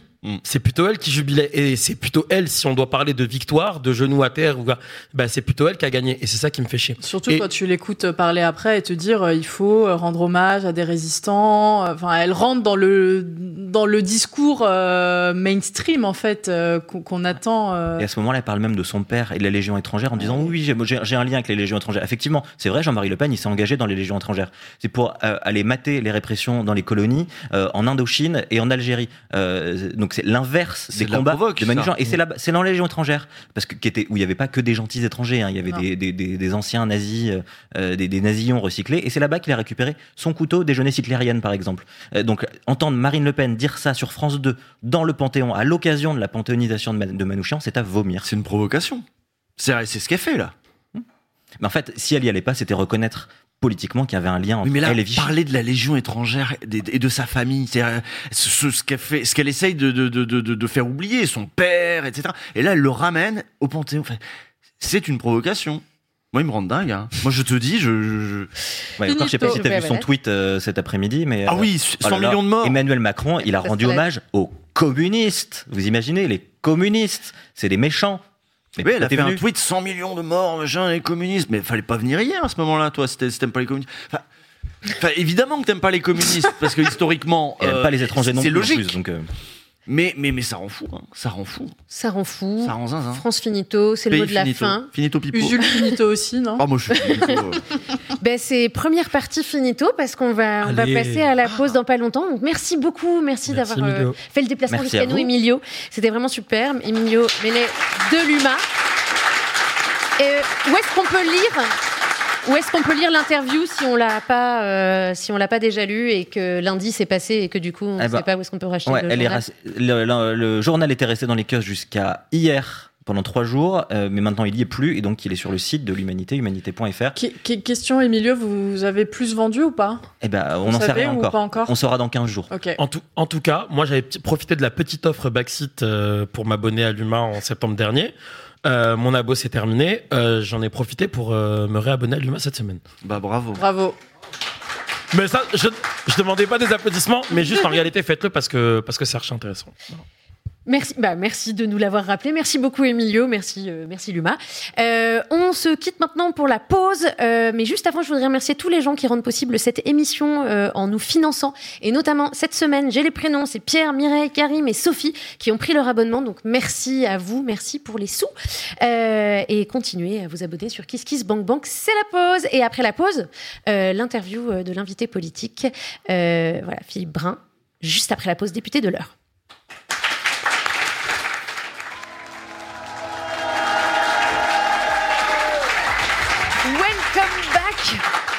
Bienvenue, bienvenue sur la deuxième partie de Backseat avec euh, nos super chroniqueurs Sacha, Usul, Malek. On va bientôt recevoir euh, notre euh, invité politique, Philippe Brun, député socialiste de l'heure. Euh, mais au nom de toute euh, l'équipe, je redis que euh, le 26 mars euh, sort un documentaire sur Backseat. C'est le 26 mars en projection au MK2 Bibliothèque à Paris. Pourquoi je l'ai dit plusieurs fois? Non, parce qu'on on, on s'est rendu non, compte tous les deux qu'il y avait quelqu'un qu'on connaissait pas dans la photo. Mais on va pas dire, mais on va pas dire. Bon, on ira chercher. Mais c'est bon, mystère ça, pour nous, c'est- là. C'est le, c'est l'affiche euh, du documentaire. Retrouvez-nous. Et alors un truc, c'est que il y a, vous avez des codes promo et pour euh, les abonnés et pour les membres du club Backseat. Et euh, sachez que les 40 places euh, qui étaient euh, offertes pour les membres du club sont déjà parties. Oh. Mais la bonne nouvelle, c'est que d'autres places seront euh, mises euh, en circulation euh, si vous continuez à acheter des places, parce qu'on va peut-être devoir euh, augmenter euh, la taille de la salle, la capacité, parce que là on était 300, Ouais. mais on va peut-être monter Wow. à Ouais. 600. Donc euh, continuez. Je sais pas venez, si vous avez vu, si on peut revoir l'affiche. Alors on peut revoir l'affiche, Hein vas-y. Il y a Philippe Martinez. Ça veut dire que Philippe Martinez, il est venu là tourner une interview pour revenir aussi sur l'année de Backseat et tout. Enfin, Et- l'année de. Et il y a 2023. Clément Beaune aussi. Et il est venu Et Faut pas dire, il y a peut-être des surprises. Ma- Et surtout, sachez Bah, Faut que pas le- les mettre sur l'affiche. Surtout, là. sachez que. Bah non, mais ils ont fait partie de la, la, surprises. la- la vie politique de l'année. Oui, oui, Ça, c'est sûr, on les a vus, on les a commentés. Ils La malédiction ici. Clément Beaune. Mm, Et mm. peut-être qu'on parlera de ça, mais sachez que aussi il y aura un pot après euh, le film, le 26, où on sera tous présents. Donc euh, n'hésitez pas, vraiment, venez nous voir, nous rencontrer. Vous signerez le livre de Léa et euh, Mm. vous en saurez plus sur la situation judiciaire d'Usul. Enfin voilà, vraiment venez. Euh, je pense que c'est important. Et alors attendez, autre annonce. Si Apparemment, les amis, on est à 20 euros. 10 maintenant. À 10 euros maintenant, 5, Cinq. euros. On est à 5 euros. Ça y est, ça y est, ça y est, palier. ça y est, c'est passé. Ça y est, on a passé le prochain palier. Le palier, Ouais. c'est une séance de boxe avec Latifa. Ça y est, c'est fait. Oh, on applaudit. Voilà, Latifa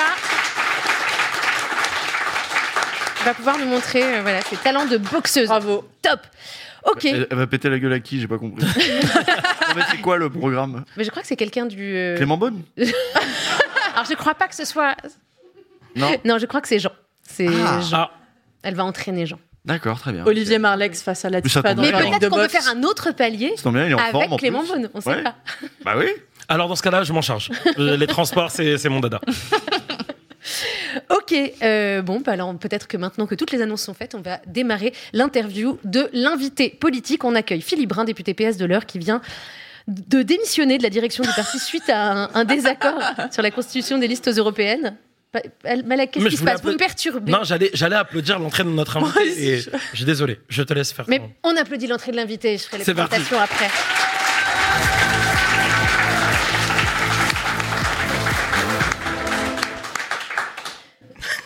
Philippe Brun, bonsoir. On est un petit peu dissipé là. Ouais. Enfin, on va se ressaisir. Je crois qu'il n'y a, pas que de l'eau dans vos gourdes. hein. Non. Ouais, c'est les- On dirait une émission de fin de saison, ça va être les vacances dans pas longtemps, tout le monde pète des câbles. euh, Alors que pas du tout, fatigué. pas du tout, c'est le début de l'année. Non, non, on se ressaisit. Euh, donc, on disait que euh, votre actualité, il y en a plein, mais vous venez de démissionner de la direction du parti suite à un désaccord sur la constitution de la liste aux européennes. On va en parler. Mais avant ça, bah, on aimerait bien vous connaître un petit peu mieux, euh, Philippe Brun, parce que, parce que de la traduction dans, dans Backseat, on va d'abord s'intéresser à votre parcours. Vous avez été adhérent au PS plusieurs fois. Vous avez commencé très jeune, je crois que c'était à 17 ans. Vous avez adhéré pour la première fois, c'est ce que dit votre page Wikipédia.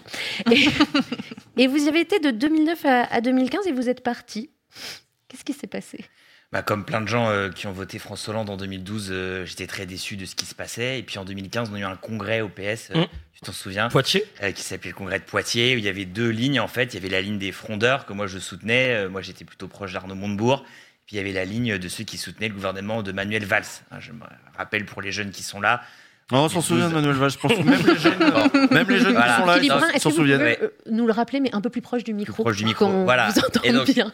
Euh, on a élu un gouvernement en 2012, on vote François Hollande, c'était une très belle victoire. On était très heureux d'avoir réussi à, à faire basculer, à sortir Sarkozy, avoir la gauche qui revient euh, au pouvoir. Et qu'est-ce qu'on a euh, au final La loi travail, euh, la déchéance de nationalité, euh, le CICE sans contrepartie pour les entreprises, une très grande déception. Et donc on perd le congrès en 2015. Le gouvernement a une très grande majorité dans le Parti socialiste. Et donc à ce moment-là, moi je décide de quitter le Parti socialiste parce que je me reconnais plus dans sa ligne, euh, qui n'était pas celle qu'on avait défendue devant euh, les citoyennes et les citoyens en 2012.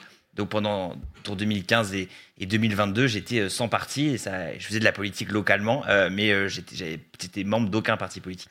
On va y revenir, mais alors du coup, vous adhérez, vous avez 17 ans. Qu'est-ce qui vous amène à la politique si tôt? Bon, moi, je, j'ai été, je viens d'un milieu plutôt de droite. hein. Euh, Mes parents sont de droite euh, dans l'heure, euh, donc dans la circonscription dans laquelle je suis élu, à Louviers, que Usul connaît très Oh, bien. bah oui, je suis né. à Voilà, on est tous les deux de Louviers avec Usul. On est, voilà, on est. tous- Oui, oui. Voilà, je sais qu'il y a quelques. On se connaît bien, pas du tout, on se connaît pas. hein. on se connaît pas, voilà. Euh, mais voilà, on est des gars de Louviers. Voilà. Donc moi j'ai un milieu plutôt plutôt conservateur. Et en fait, je me suis politisé au lycée. Voilà. Et, euh, et Lycée des, des Fontenelles? euh, et donc, euh, en, en me politisant au lycée, j'ai décidé effectivement de, de, de m'investir en politique et le hasard a fait que j'ai adhéré au Parti Socialiste. Le hasard? Le hasard? Voilà. Ou à les rencontres. Voilà. Ah oui, c'est intéressant, le hasard, Enfin, effectivement. à l'époque, à l'époque, faut quand même se dire, en 2000, euh, en 2000, euh, 2009-2010, à l'époque, le grand parti de la gauche, c'était le Parti socialiste. C'est-à-dire qu'en fait, c'était, euh, c'était le parti de la gauche. Il y avait tout au Parti socialiste. Il y avait des gens d'extrême gauche, il y avait Gérard Filoche qui venait de la LCR, les communistes révolutionnaires. Vous aviez évidemment la droite aussi, Manuel Valls. voilà, il y avait euh, une grande diversité. Donc, si vous étiez jeune à l'époque, alors ça paraît complètement délirant aujourd'hui, et quand vous étiez jeune, vous aviez envie de faire de la politique, vous alliez adhérer au Parti socialiste parce qu'on n'allait pas aller au PC. C'était vraiment les vieux. Bon, voilà, j'adore le PC. Hein. Emilio, on t'adore. Wow. Euh, mais euh, voilà, donc, mais à l'époque, c'était ça le PS. Comme aujourd'hui, naturellement, un jeune, il va plutôt aller à LFI. Enfin, c'est plutôt comme ça que ça se passe aujourd'hui. À l'époque, un jeune qui voulait faire de la politique à gauche, qui voulait s'investir, il allait au Parti Socialiste. Après, vous avez eu un parcours hyper chaotique, euh, Sciences Po, HEC, l'ENA. Euh, C'est les années des glingues. euh, mais vous, vous devenez ensuite euh, juge administratif, me semble-t-il, et vous n'entrez pas en cabinet ministériel? Sous Macron. Non. Et après, non, vous décidez pas euh, Non, non. Alors, alors, 2018, donc je sors de, je sors de l'ENA. Vous savez, c'est, on a un classement euh, La qui botte. nous est donné. Et j'étais pas du tout dedans. Ah. Et donc euh, le classement sort. Et puis euh, pendant que le classement est en train d'être fait, enfin on finit nos examens, j'ai- je reviens chez moi à Louviers. On est en novembre 2018, c'est le Les mouvement Gilets des gilets jaunes. Euh, et donc là, j'arrive, donc vous prenez ma tête, vous multipliez par trois le niveau de ringardise qui était la mienne. Euh, et donc j'arrive à Louviers euh, euh, et je vois des gens sur les ronds-points. Euh, et donc je vais les voir sur les ronds-points pour essayer de comprendre ce qui se passe. Parce que même si je suis plus En adhérent. face d'Intermarché, là. le- Exactement, le rond-point du béquet. Le béquet, voilà. exactement. Exactement. Voilà. Et donc, Ah bah, c'est vrai. C'est vrai que c'est pas un passage classique, ça, les gilets Voilà. jaunes pour un cadre du PS. Ou Voilà, même, euh, donc là, à ce moment-là, à ce moment-là, c'est- moi, je sors de l'ENA, j'étais un peu dégoûté euh, de comment ça s'était. enfin, j'ai bien aimé, j'ai adoré ma scolarité à l'ENA, mais j'étais un peu dégoûté du système, de la politique de manière générale. Et là, il y a ce truc extraordinaire qui se passe. Vous avez euh, des abstentionnistes militants, des gens qui votent plutôt à l'extrême droite quand ils vont voter, qui sont des ouvriers et des employés, qui se retrouvent sur les ronds-points pour discuter ensemble de leurs conditions de vie euh, misérables. Et ils parlent de quoi? Ils parlent de rétablir euh, l'ISF, ils parlent de nouvelles méthodes démocratiques avec le RIC, ils parlent pas d'immigration, ils parlent pas d'insécurité, ils parlent pas d'islam, ils parlent pas de viande halal. Et donc finalement, on a quoi? On a la preuve que le peuple, en fait, euh, euh, a lui-même en fait les moyens euh, de euh, avoir une expression euh, personnelle, euh, a les moyens aussi de proposer de nouvelles institutions démocratiques. J'ai trouvé ça extraordinaire. Et moi, les gilets jaunes ont changé ma vie. Euh, et donc à ce moment-là, je, prends une décision forte. Je décide de ne pas aller travailler dans un ministère à Paris et de devenir juge administratif que c'est un métier qui permet en fait de télétravailler une grande partie de la semaine. Donc je reviens habiter à Louviers et je prends euh, l'engagement en fait qu'on va continuer à se battre avec les, copains à, à Louviers et autour de Louviers euh, pour euh, finalement faire valoir toutes les idées qui sont sorties pendant le mouvement des Gilets jaunes. On n'imagine pas qu'on devient juge administratif pour pouvoir faire du télétravail. hein. Vraiment, c'était pas évident. Non, mais, mais j'adorais, c'était ma passion, le droit administratif. Mais je veux dire, il y avait une- entre plusieurs postes, si vous voulez, en sortie d'école.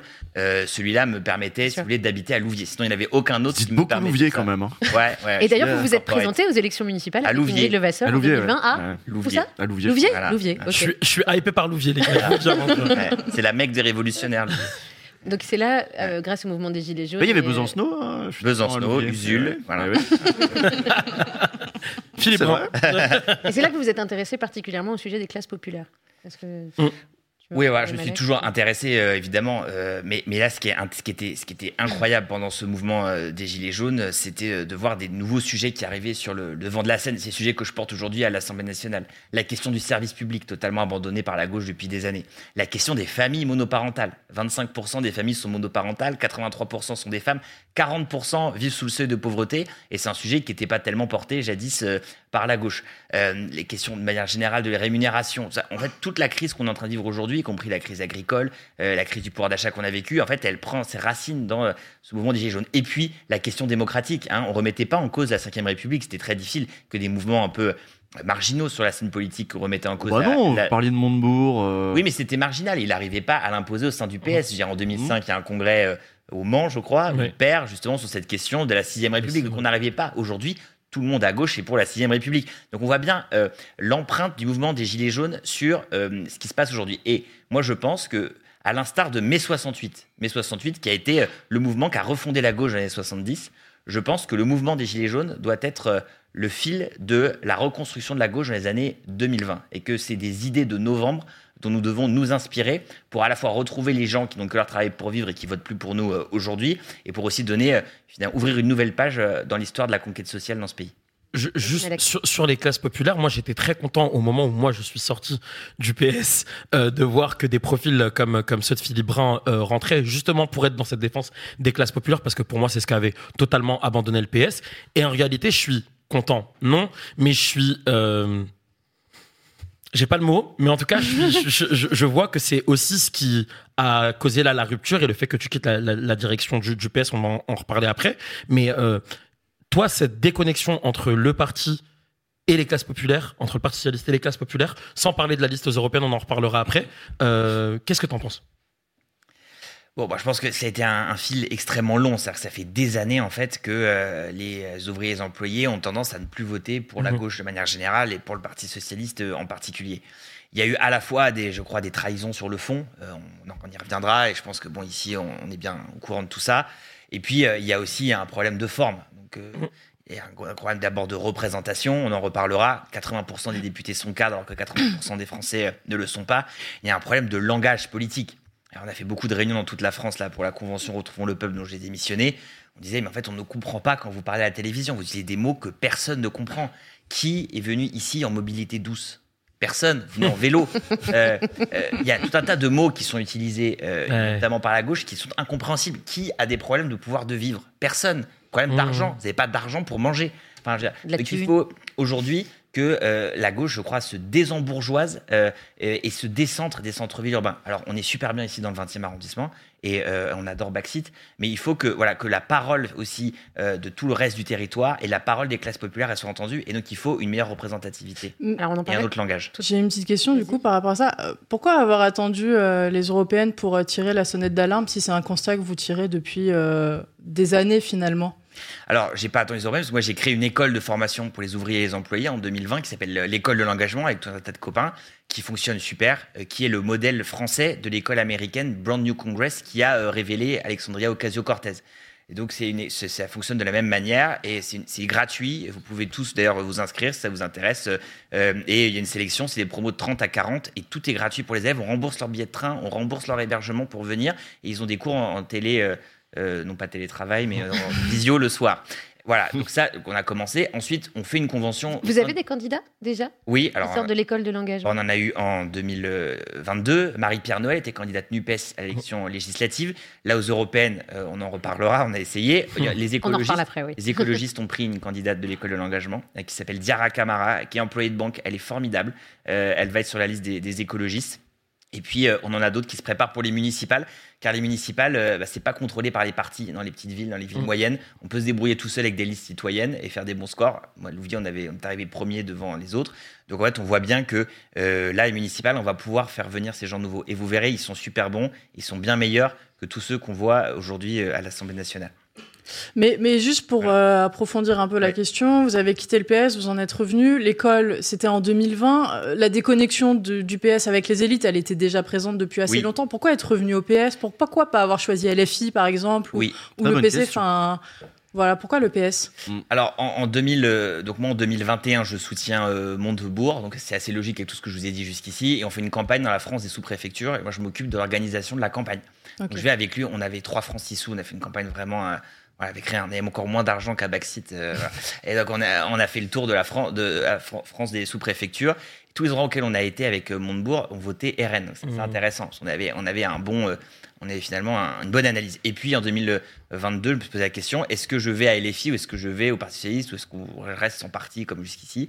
Et en fait, le problème de LFI, c'était son manque de démocratie interne. Et donc, comment porter une ligne différente? Ce que je suis en train de vous dire ici, moi, je peux le dire haut et fort au sein du Parti socialiste. Faut le faire avec Ruffin et ceux qui, ceux qui Oui, gueulent un peu contre. Mélenchon. Et donc, et donc moi, j'ai une conviction très forte euh, que m'a légué ma grand-mère. Euh, c'est que c'est dans les vieilles casseroles qu'on fait les meilleures soupes. Et donc, j'ai décidé à ce moment-là de revenir au PS. Parce que le PS, c'est un parti dans lequel il y a des votes tout le temps. Euh, C'est une personne, une voix. Vous avez la même voix, vous êtes adhérent, vous avez le même pouvoir qu'un sénateur. Euh, et c'est un parti démocratique euh, dans lequel on peut emmener les gens avec nous. Et donc, je me suis dit, Vraiment, PS, c'est comme le catalogue de la Redoute, en fait. Euh, C'est-à-dire que c'est une marque qui décline et on va la, on va la remonter. On doit quand même beaucoup de choses au Parti Socialiste dans notre histoire. hein. On lui doit, euh, bien sûr, euh, notre modèle social, la retraite, euh, le, notre système de retraite, la couverture maladie universelle, le mariage pour tous. Le progrès social dans ce pays, il s'est écrit avec le point et la rose pendant de très nombreuses années. Moi, j'ai pas envie de laisser tomber ce parti, voilà, qui est un beau parti. J'ai pas envie de laisser tomber le point et la rose. Et donc, je me suis dit, c'est super ce qui est en train de se passer avec euh, Olivier Faure qui permet de créer la, la NUPES.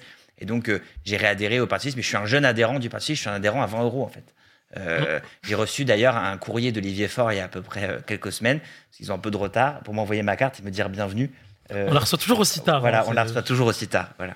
Bon, moi, je, il y avait, il y avait une personnalité aussi euh, au PS. Enfin, Il y avait- il y avait d'autres gens aussi qui avaient un, un espèce de rapport aux classes populaires, euh, qui euh, contestaient ce qui s'était fait jusque-là. Mais je pense à, à des gens comme Laurent Bouvet, euh, qui avaient théorisé l'insécurité culturelle en se disant, mince, les pauvres, les prolos, ceux dont vous parlez, c'est-à-dire ceux qui votent RN, en sachant que des prolos, il y en a ailleurs qui votent pas RN, il y en a qui votent pas, etc. Mais il y avait un focus qui était un peu mis là-dessus en se disant, ces gens-là, en fait, ils sont bousculés par la mondialisation, puis ils sont bousculés aussi par les changements culturels. Faut pas aller trop fort avec eux Mmh. sur euh, l'islam, etc. Et ça a développé tout un courant qui est parti de là, qui a donné le printemps républicain, dont Valls aussi a pu s'inspirer, etc. Donc il, il y a peut y avoir aussi un rapport un peu fétiche euh, aux classes populaires, surtout de la part bah, de gens comme vous, c'est-à-dire des énarques, des machins, des gens qui sont qui les voient un peu de haut ces classes populaires là, et qui se disent bon ben ils sont ils sont un peu racistes. Qu'est-ce qu'on fait du coup de ça? Est-ce qu'on accompagne? Est-ce qu'on combat? Ou est-ce qu'on tait? Vous en êtes où aujourd'hui de cette réflexion? Alors, moi, je ne partage pas la théorie sur l'insécurité culturelle. Ça, en fait, ça ne résiste pas à l'analyse de terrain, si vous voulez. Donc, moi, de, de 2018 et maintenant, j'ai dû frapper à 40 000 ou 50 000 portes et des, des centaines de milliers de conversations avec les uns et les autres. Chaque week-end, 300 personnes au moins que je rencontre. Bon. Les gens euh, ne sont beaucoup moins racistes que la télévision. Bon, y compris, euh, là, j'ai organisé un débat sur l'immigration dans un village qui s'appelle Quatre-Mars, que tu connais, Ouais. euh, qui est à côté de Louviers, encore une fois. Ah, les village. Les gens ont voté à 70% RN dans ce village à la dernière élection. Ah, mais de toute façon, il y a, il y a- Et, y a- et- et- et je fais. l'heure, des- c'est que des députés RN que RN, je crois. voilà. Nous, on a résisté héroïquement euh, en faisant une campagne très populaire. Bon, je fais, Louvier, débat, je fais un débat sur l'immigration. Euh, 70% RN. Et j'invite les habitants du village à venir. Je fais des débats dans les villages RN toutes les semaines. Eh bien, les gens, à la fin, étaient d'accord avec moi sur la loi immigration. Et j'ai pas eu besoin, si vous voulez, euh, de euh, euh, m'accorder sur un certain nombre de thèmes racistes. C'est une erreur politique. Voilà, de croire que finalement, ce qui empêche aujourd'hui les classes populaires dites blanches de la France périphérique et périurbaine et rurale d'en voter à gauche, ce serait les Arabes. C'est pas vrai. C'est pas vrai. En fait, ce qui les empêche de voter à gauche, c'est un discours qui est déconnecté de leurs préoccupations. C'est un manque de vision aussi. C'est, euh, c'est, euh, je pense, certaines expressions qui sont malheureuses. Je ne crois pas à la théorie de l'insécurité euh, culturelle. Et d'ailleurs, la preuve, c'est que ceux euh, les meilleurs scores qu'on fait, c'est dans les endroits où justement il y a le plus, euh, entre Mm. guillemets, d'arabes et de noirs. Donc en fait, euh, on voit bien que le problème, c'est pas ça. Euh, le problème qu'on a, c'est une déconnexion de ce qu'on dit, les trahisons évidemment euh, passées, et Mm. notre manière de nous adresser avec les gens, aux gens. Alors, puisqu'on en parle, Alors, est-ce qu'on peut parler de sujet de la classe populaire un peu après pour les européennes, parce qu'il y a un dernier pan quand même de la présentation de Philippe Brun qu'on Ouais. ne connaît pas, parce qu'il nous dit que c'est dans les vieilles casseroles qu'on fait les meilleures soupes, mais il utilise un outil qui n'est pas si vieux, qui est euh, également Twitch, en tout cas pour les politiques. Et euh, on vous a donc découvert comme streamer.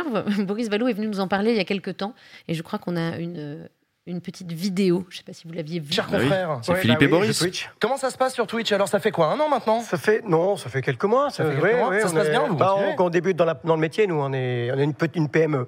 Mais ça, mais ça vous plaît J'ai l'impression, c'est Ouais, cool. ouais, on s'amuse bien. Franchement, Bon, c'est avec, euh, avec Philippe Bain, là, on se, on se marre bien. Philippe Brun, votre collègue député Exact, c'est socialiste celui qui parle. C'est celui qui parle. voilà. parle. Moi, de temps en temps, j'ai le droit de l'ouvrir, mais comme je suis le boomer du truc, il me dit c'est bon, euh, pousse pas trop. C'est qui le patron? Il y a tellement de monde bourre chez Boris quand il parle, c'est affolant. Bref, désolé. Le stream, on en est où? Ouais. Qu'est-ce alors, qui se alors, passe, nous, on a un gros problème, les députés, vous savez, c'est que le mois de janvier, c'est terrible parce que c'est les vœux. D'accord Moi, j'ai 83 communes dans ma circonscription et j'ai fait euh, 35 cérémonies des vœux en 30, jours- 30 31 jours. Donc, en fait, les vœux, on n'était pas là, en fait, le, soir. Donc, on est, en plus, moi, l'heure, encore une fois, c'est à 1h30 de Paris. Donc, le soir, je repartais pour faire les vœux, pour aller voir les gens, discuter avec eux. Donc, on n'a rien fait au mois de janvier. Et puis là, euh, cette semaine, c'est les, les- les vacances parlementaires. De fait, du travail tous les jours, mais enfin, l'Assemblée ne siège pas. Donc, on va reprendre avec un nouveau format. Voilà. Et, Ah, une exclue, une exclue. voilà, avec un nouveau format. Voilà, c'est c'est- Boris et Philippe reviennent, bien sûr, avec un nouveau format, avec toujours plus de cadeaux, toujours plus On de blagues savoir un nulles. peu plus sur le Voilà, nouveau format et ou pas Toujours plus de ringardisme, parce que c'est notre marque de fabrique. Ça nous deux avait pas députés échappé. socialistes ringards, une webcam et un chat, et on reste fidèle à ce concept de base. Ok. C'est produit ce truc, hein, il y a un des Ben, nouveaux formats, tout. Il y a un jingle et Ouais, il y a tout. un non, jingle, ça. ouais, Bah, et- ça, et, et j'ai une super équipe hein, qui fait ça, de jeunes. Très bien, on va, on va revenir après aux élections européennes. Euh, mais d'abord, euh, vous portez, vous, depuis le début de votre mandat, une proposition de loi sur EDF. Donc en gros, si j'ai bien compris, l'État a racheté tout EDF, en tout cas est actionnaire euh, majoritaire, pas unique d'ailleurs, mais pour en revendre des petits bouts. Et vous, vous voulez qu'une loi interdise à l'État de, de faire ça? Est-ce que vous pouvez nous expliquer un petit peu plus clairement? Effectivement. Alors, au mois de juin 2022, la première ministre a annoncé la nationalisation d'EDF. On était tous contents, on s'est retourné et dit Mais qu'est-ce qu'ils font Où est la carotte là Euh, ouais, voilà, voilà. Ouais. Où est la carotte Là, on va. Et il y en avait un- une. Et donc là, moi, il se trouve que je suis rapporteur spécial de la commission des finances, c'est-à-dire que je suis le député qui est chargé de contrôler les entreprises dans lesquelles l'État a un euro d'action. EDF, il y a un peu plus qu'un euro. Euh, donc je suis allé faire un contrôle sur pièce et sur place. C'est comme une perquisition. Donc je suis allé à Bercy. Et je leur ai dit, bah montrez-moi les dossiers. Montrez-moi la carotte. Euh, et bah du coup, j'ai vite trouvé la carotte. Si vous voulez, il y avait des notes de Bercy qui expliquaient le but, c'est de monter à 100% au capital pour avoir les mains libres pour se séparer des activités rentables. C'est quoi les activités rentables d'EDF? Vous avez compris que c'était pas le nucléaire, c'est les réseaux, les énergies renouvelables et les services. Bon, et donc évidemment, ce que j'ai fait, c'est que j'ai publié ensuite ces rapports dans un rapport parlementaire et j'ai fait une loi pour empêcher, euh, j'ai proposé avec mes collègues, euh, empêcher le démembrement d'EDF. Et puis on a eu un autre sujet qui est arrivé très vite, que vous avez tous vécu très personnellement, c'est l'explosion des prix de l'électricité. Euh, où on s'est retrouvé dans une situation catastrophique, où certains boulangers ont vu leur facture augmenter x 14 euh, pour On en a parlé d'ailleurs ici. Euh, et On donc on a décidé là aussi de porter l'idée de rétablir les tarifs réglementés de l'électricité pour les PME, ce que le droit européen permet de faire. Pourquoi on, se conforme au droit européen? Que Le but c'est que la loi soit adoptée, qu'elle soit cachère. Alors qu'est-ce qui s'est passé? Cette loi a été adoptée par l'Assemblée nationale, adoptée ensuite par le Sénat, adoptée à nouveau par l'Assemblée nationale, adoptée par le Sénat. Et c'est long parce que deux lectures. Et, et là, elle passe en lecture définitive le 29 février prochain. Donc là, c'est la lecture définitive. Voilà. Et donc, si elle est adoptée, En ce sera la première fois dans l'histoire de la République qu'une loi de l'opposition est adoptée contre l'avis du gouvernement. Voilà. Et donc, faut imaginer, Emmanuel Macron a posé sa signature euh, sur euh, une loi qu'il n'a pas voulu et que le gouvernement a combattu de toutes ses forces du début à la fin. Je donc, ressens un peu de jubilation. alors, ça a, été si je possible. peux me permettre. ça a été possible grâce à toute la gauche. Moi, je veux saluer les députés de gauche qui euh, nous ont soutenus depuis le début. Chez LFI, euh, Alma Dufour. Au PC, Sébastien Jumel, qui est mon co-rapporteur, qui est un type extraordinaire. Euh, évidemment, chez les Verts, euh, Charles Fournier. Salut aussi LR, euh, pardon de le faire, mais Olivier Marlex, euh, qui est quelqu'un qui a toujours pas. été euh, en soutien euh, du service public euh, d'EDF et qui est un, un gaulliste, un vrai gaulliste. euh, et donc on peut travailler, on peut trouver des accords avec les quoi. gaullistes. Ouais, et, quand ça- ouais. et ça, et c- ben, ça a fonctionné sur, sur EDF en Ouais, tout cas. ouais, ouais, sur EDF peut-être. ouais. Voilà, et donc ils nous ont fait passer là-haut au Sénat, ils ont, ils ont, ils ont voté avec nous. Euh, et Olivier Marlex, il est venu avec François Ruffin, Sébastien Jumel et moi euh, devant la CGT à Montreuil. Il y avait 500 délégués de la CGT euh, pour faire avec nous le serment de Montreuil. Donc c'est ce qui a créé cette loi euh, sur EDF. Donc vous voyez bien, on a réussi à réunir un large consensus pour euh, défendre finalement le service public de l'électricité. On est un système qui est ubuesque aujourd'hui. hein. On produit notre électricité à 60 euros du mégawatt. EDF la vend à ses concurrents à 42 euros du mégawatt. Et vous, vous la payez 300 euros du mégawatt. Et certaines entreprises, avec les contrats de marché, 700, 800, 900 euros du mégawatt. Donc on voit bien que là, il y a des profiteurs qui évidemment s'en mettent plein les poches et un marché totalement dysfonctionnel. Et cette loi, elle vise à, à remédier à ça, en tout cas pour les petites entreprises. C'est ça être de gauche, en réalité. C'est un vrai, c'est un vrai move de gauche là ce qui se passe. C'est un move de gauche. Et c'est le PS qui le fait, c'est presque inédit. hein. Et c'est. Allez-y. Si vous le souhaitez. Euh, mais ce qui est chouette, c'est que même dans le chat, ils disent que c'est un sujet hyper technique, mais hyper important. Et je pense que vous l'avez expliqué de manière euh, pas si technique. Donc c'était très clair. Euh, D'autres questions sur ce sujet? Non on, Non. on enchaîne. Non, mais moi je voulais continuer sur ce qu'on Bah avait dit tout à l'heure. Il y avait un truc qui me, qui me, parce que on n'en a pas parlé depuis le début de l'émission, mais pour moi le- le- la grosse nouvelle politique d'aujourd'hui, c'est le décret. Euh, publié au journal officiel des nouvelles coupes budgétaires, 10 milliards Ah en moins pour les services publics, des milliers de postes euh, qui vont être supprimés dans l'éducation nationale, dans l'enseignement supérieur et la recherche, pour l'écologie aussi, il y a plein de trucs supprimés. Enfin, c'est vraiment, c'est une saignée, c'est le début de l'austérité. En gros, il y avait des prévisions de croissance à 4, et quelques, et puis en fait c'est 4,1. Euh, et euh, Bruno Le Maire, donc qui découvre ça, du coup, euh, qui va- comme s'il savait pas. Et puis il y a le pacte de stabilité européen derrière euh, qui, a, qui, qui en fait fait de nouvelles règles. En gros, c'est fini le quoi qu'il en coûte, mais y compris au niveau de l'Union européenne où on a dit bon c'est bon, vous- jusque là il y avait eu le Covid, on peut faire un peu freestyle avec les déficits, mais là c'est finito. Donc il y, a eu il y a eu ça, ils ont signé le pacte euh, européen euh, en décembre, le 20 décembre. Bruno Le Maire est ressorti du truc, donc vous savez, c'est les ministres des Finances européennes, là, ils se sont mis ensemble. Bruno Le Maire a sorti, il a dit, bon, c'est bien, il était content de lui. Et puis là, il découvre euh, ce qu'il a signé, là, apparemment, je sais pas quoi, mais donc, coupe hyper brutale. Euh, ce pacte de stabilité, il a été voté par le groupe euh, socialiste au Parlement. Le pacte stabilité, non, on l'a pas voté. Non Le- le- non, Bien sûr que non. non. C'était moi l'orateur en plus. alors, tu Ah, non, Parlement européen. Parlement européen, je parle. Je sais pas. J'évite de regarder leur vote au Parlement bah, européen. c'est- alors je vous le dis. bon, alors je vous le dis. Euh, bon, cette histoire-là est quand même. Bon, c'est une saignée euh, euh, considérable. catastrophique. Déjà, déjà sur la méthode, on est quand même le seul pays d'Europe dans lequel le budget n'a pas été voté, puisqu'il était 49.3. voté sur 49.3, et les annulations de crédit de 10 milliards pas votées. Vous êtes maire de Louviers. vous pardon. annulez 10 000 euros, vous annulez 10 000 euros, faut un vote du conseil municipal. Là, on annule 10 milliards, il y a vote de personne. C'est quand même hallucinant. C'est hallucinant sur la méthode. On aurait dû avoir ce qu'on appelle un projet de loi de finances rectificative pour qu'on puisse discuter euh, de ces annulations de crédit. Euh, en plus, il faut regarder ce qui est visé, hein, l'enseignement supérieur, la recherche, euh, L'écologie. euh, l'écologie. Enfin, regardez, la prime rénov, ça c'est hyper intéressant. Retour de terrain. Pourquoi elle n'est pas consommée, la prime rénov? Les gens, ils font tous des demandes de prime rénov. Il y a des délais de 6 mois, 1 an à l'Agence nationale d'amélioration de l'habitat, l'ANA, pour euh, euh, obtenir les aides. Donc là, moi, je vous dis dans ma permanence, tout- bah, c'est une maison de service public, ma permanence. On a aidé 1500 personnes en un an.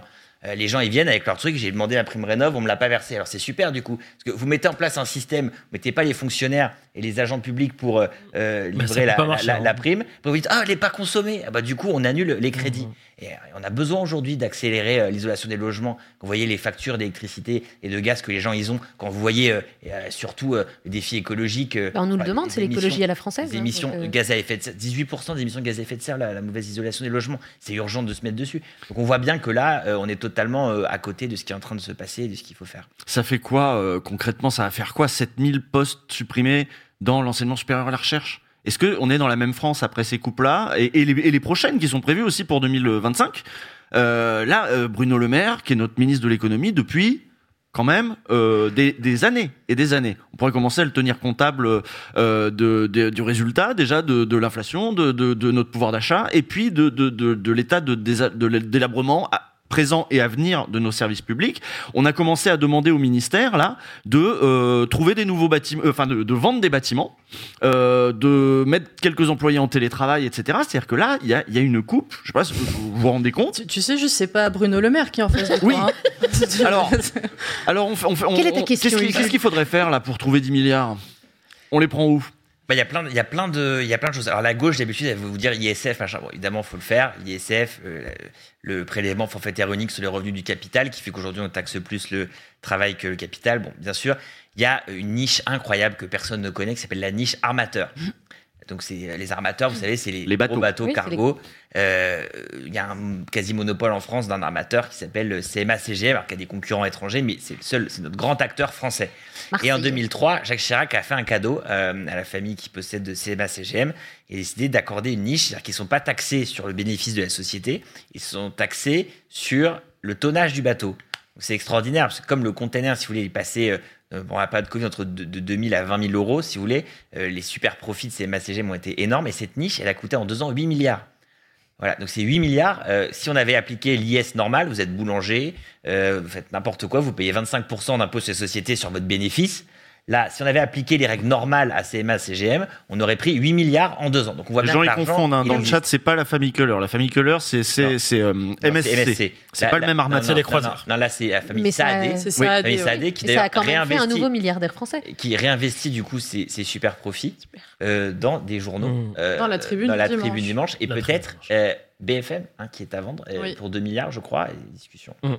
Et apparemment, selon les indiscrétions, CMA CGM euh, serait en passe de, de remporter euh, BFM. BFM, ouais, ouais. Ouais. ouais. Ils disent que non, mais euh, oui. Mais Il y en a qui disent que c'est même déjà vendu. Pour le Fogiel dit euh. officiellement que non, mais apparemment c'est déjà fait. Alors, je voudrais revenir sur le fait que vous apparteniez quand même donc à la direction du PS jusqu'au 1er février dernier. C'était le 1er février, d'accord. Ouais. C'était quoi d'ailleurs votre job de la direction du PS Parce que je vous avoue que j'ai été chercher l'organigramme sur le site du Parti Il Socialiste. n'y a pas d'organigramme. Et c'est pas euh, En fait, hyper 30 C'est intuitif. sur 36-15 Parti Socialiste. Ouais. Ouais. Alors, Vous étiez au bureau politique quoi. Oui, j'étais secrétaire. Alors j'avais deux fonctions. J'étais secrétaire national à l'énergie, donc voilà. Et puis j'étais euh, pilote de la convention qui s'appelle Retrouvons le peuple. Donc l'objectif, à la suite du congrès du PS, c'était de dire, bah, voilà, là on va mettre, euh, voilà, on va tout mettre sur la table. euh, on va renverser la table. euh, on va à- trouver un nouveau discours pour parler à tous ces gens qui nous font plus confiance aujourd'hui. On a fait 1,7% à la dernière élection. Et puis, on va euh, trouver un moyen de porter les candidatures populaires qui existent à l'intérieur du... Parce que le PS, contrairement à ce qu'on pense, est un parti où, là, dont la base est très populaire. fait. Euh, donc là, j'ai fait un tour de France. Euh, La base, les, les militants les militants, les militants. C'est pas du tout un parti embourgeoisé. Ah Euh, bon quand on va, non, pas du tout. Euh, beaucoup moins, par exemple, je j'ai rien contre eux, mais beaucoup moins que les écologistes, par exemple. Quand vous regardez, vous allez aux réunions, ça n'a rien à voir. Voilà. C'est un parti très, très municipalisé en vérité. C'est ça. Et donc, il y a beaucoup de gens dans les municipalités qui suivent, suivent tiennent leur main, etc., qui adhèrent. C'est un parti très populaire. Donc, on fait le tour de, de France, euh, des fédérations. On fait des débats avec les militants, souvent ouverts avec les gens autour. On a fait un truc extraordinaire à Amiens, dans les quartiers nord, où les gens sont venus nous dire euh, ce qu'ils attendaient du PS, ce qu'ils avaient déçu, mais quels étaient leurs espoirs, euh, s'ils avaient aimé chez Mitterrand, des gens incroyables. Donc on a collecté énormément d'informations. Euh, et puis l'autre objectif, c'était de porter le principe de parité populaire. Je porte depuis longtemps.